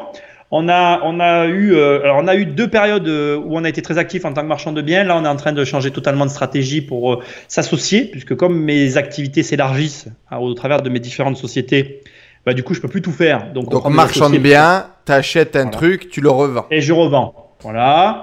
Euh, location, ça reste aussi, ça, ça, reste quand même encore une grosse partie de mon business. Et maintenant, depuis 2015, comme vous l'avez compris, je suis aussi sur Internet. Et là, très récemment, on a une agence immobilière qui est en train de s'ouvrir. C'est une agence immobilière de gestion. Ça sera sous forme, euh, globalement, c'est plutôt une start-up. C'est sous forme d'application. On est dans la phase vraiment bêta au départ, au moment où je parle. Mhm. On est spécialisé dans l'investissement. Donc, c'est-à-dire qu'on ne travaille qu'avec des investisseurs et on fait de la gestion c'est-à-dire qu'en en gros, je propose mon service aux investisseurs. La recherche, on trouve l'immeuble, on le finance, on a, la, carte de financement, on l'assure et on le gère. On fait tout de A à Z. Il n'y a que les travaux où on fait de la mise en relation. On a, les, compétences pour faire le suivi de travaux, mais aujourd'hui, étant donné qu'on veut couvrir tout ce que je viens de vous dire avant, on ne peut pas tout faire. Donc, on a, on a lâché sur les travaux. Ça sera de la mise en relation et rien d'autre. On a, un, on a un opportuniste que je vais forcément devoir mettre en avant euh, là en lisant son commentaire. Juste avant ça, qu'est-ce qu'on retrouve, euh, Nico, sur euh, ta chaîne YouTube? J'ai changé un peu le positionnement de la chaîne YouTube puisqu'aujourd'hui je fais, je fais des vidéos d'analyse plutôt et parce qu'en fait j'ai plutôt un podcast qui, a mieux, qui, qui, finit par mieux marcher que ma chaîne aujourd'hui qui est un podcast où je fais des analyses sur des entrepreneurs, des situations. Je te prends un entrepreneur, je t'analyse son, son business et je te montre comment toi tu peux en tirer quelque chose en fait. Et là, aujourd'hui, sur, le, sur la chaîne YouTube, je me suis aussi orienté sur des analyses de situation. Alors, c'est des vidéos plus travaillées, j'en fais beaucoup moins qu'avant. Mais voilà, c'est un peu ce que je fais en vidéo actuellement. Et sinon, énormément de conseils sur l'investissement immobilier, sur l'argent de façon générale. Voilà, des livres. Là, là je suis en train d'écrire un livre sur les crises économiques. Donc ce sera un livre vraiment d'un point de vue d'un entrepreneur, donc il va aider les investisseurs. D'un point de vue d'investisseur, donc sans prise de tête sur l'aspect économique, même si je vais le balayer avec des recherches euh, assez approfondies dans certains cas, mais relativement accessibles, et avec réellement des conseils concrets, parce que quand je vois ce que font les investisseurs actuellement, c'est... Enfin bref, voilà, je suis pas d'accord. On a Maxime qui dit si je t'invite, et c'est justement celui que je voulais mettre en avant, si je t'invite au restaurant de l'hôtel de ville Crissier, est-ce que tu viens? Bah, moi, bien sûr. Ben voilà, alors. moi, je vais toujours au resto. L'opportunité, tu, tu parles En fait, c'est de rentrer dans le vocabulaire de l'autre. Tout n'est qu'une question d'interaction. Il a dit, il l'a répété, il adore la bouffe, machin. Il suffit de le séduire, tu peux rentrer en contact avec, euh, avec un mentor, avec une personne avec laquelle tu as envie de connecter. C'est aussi facile que ça. On a Abdul qui nous demande c'est quoi ton pire échec? Un immeuble que j'ai revendu le prix que j'avais acheté. Alors, il y en a qui vont dire c'est pas le pire parce que du coup, je lui ai revendu le prix que tu l'avais acheté. Il euh, y en a un que j'ai revendu moins cher, mais, un peu moins cher. Mais en fait, si tu prends le loyer encaissé, euh, je, gagne de l'argent. Celui-là, c'est mon pire échec. Je l'ai revendu le prix que je l'ai acheté parce que on l'a pas gardé très longtemps et que dans ce délai où on l'a gardé, en fait, on a abandonné par manque de compétences et de connaissances. Et j'y ai repensé là récemment encore parce que c'est vrai que c'est j'aime pas euh, j'aime pas arrêter une chose aujourd'hui je le gérerai très différemment et je pense que je gagnerai je gagnerai de l'argent avec j'en ai pas perdu c'est moindre mal mais ça, ça me fait grincer un peu des dents dans le sens où euh, voilà, je pense que l'histoire aurait pu se passer différemment, mais c'est un défaut de connaissance voilà, qui m'a conduit à, cette situation-là. Et eh bien voilà, merci à toi euh, Nico, ça fait deux heures de live, je pense qu'on est bon, en plus je ranquille dans 10 minutes, donc je vais me calmer un peu et boire un coup d'eau. Euh, merci beaucoup à toi pour ben, ce, ce partage, cette vision, cette philosophie que tu veux à travers ta chaîne, à travers tes bouquins, et que tu es venu partager avec nous sur la chaîne. Comme je l'ai déjà dit, c'est toujours des discussions très intéressantes, très enrichissantes, qui permettent de prendre beaucoup de recul et parfois qui permettent d'avoir la bonne prise de conscience ou le bon conseil qui nous permet d'avancer. Je ne peux que vous recommander vivement de vous intéresser au travail de Nico. Merci à tous d'avoir été présents. On est toujours une trentaine de personnes connectées. Et bien évidemment, partagez ce live à vos grands-mères. Il faut qu'elles le voient. C'est essentiel. Dans 15 minutes, on sera de nouveau en live euh, pour répondre à toutes vos questions en, FAQ avec toute la bande de, de la tribu. Euh, donc n'hésitez pas à nous rejoindre. Euh, le mot de la fin, Nico? Ben, Passez à l'acte. Ne restez pas sur vos acquis. Passez à l'acte d'achat ah, d'achat et surveillez votre courbe d'apprentissage. Surveillez votre courbe d'apprentissage. J'ai trouvé ça effectivement hyper pertinent, la courbe d'apprentissage. Et si t'es pas en train de grapper, tu es certainement en train de tomber. Donc, euh, c'est ça.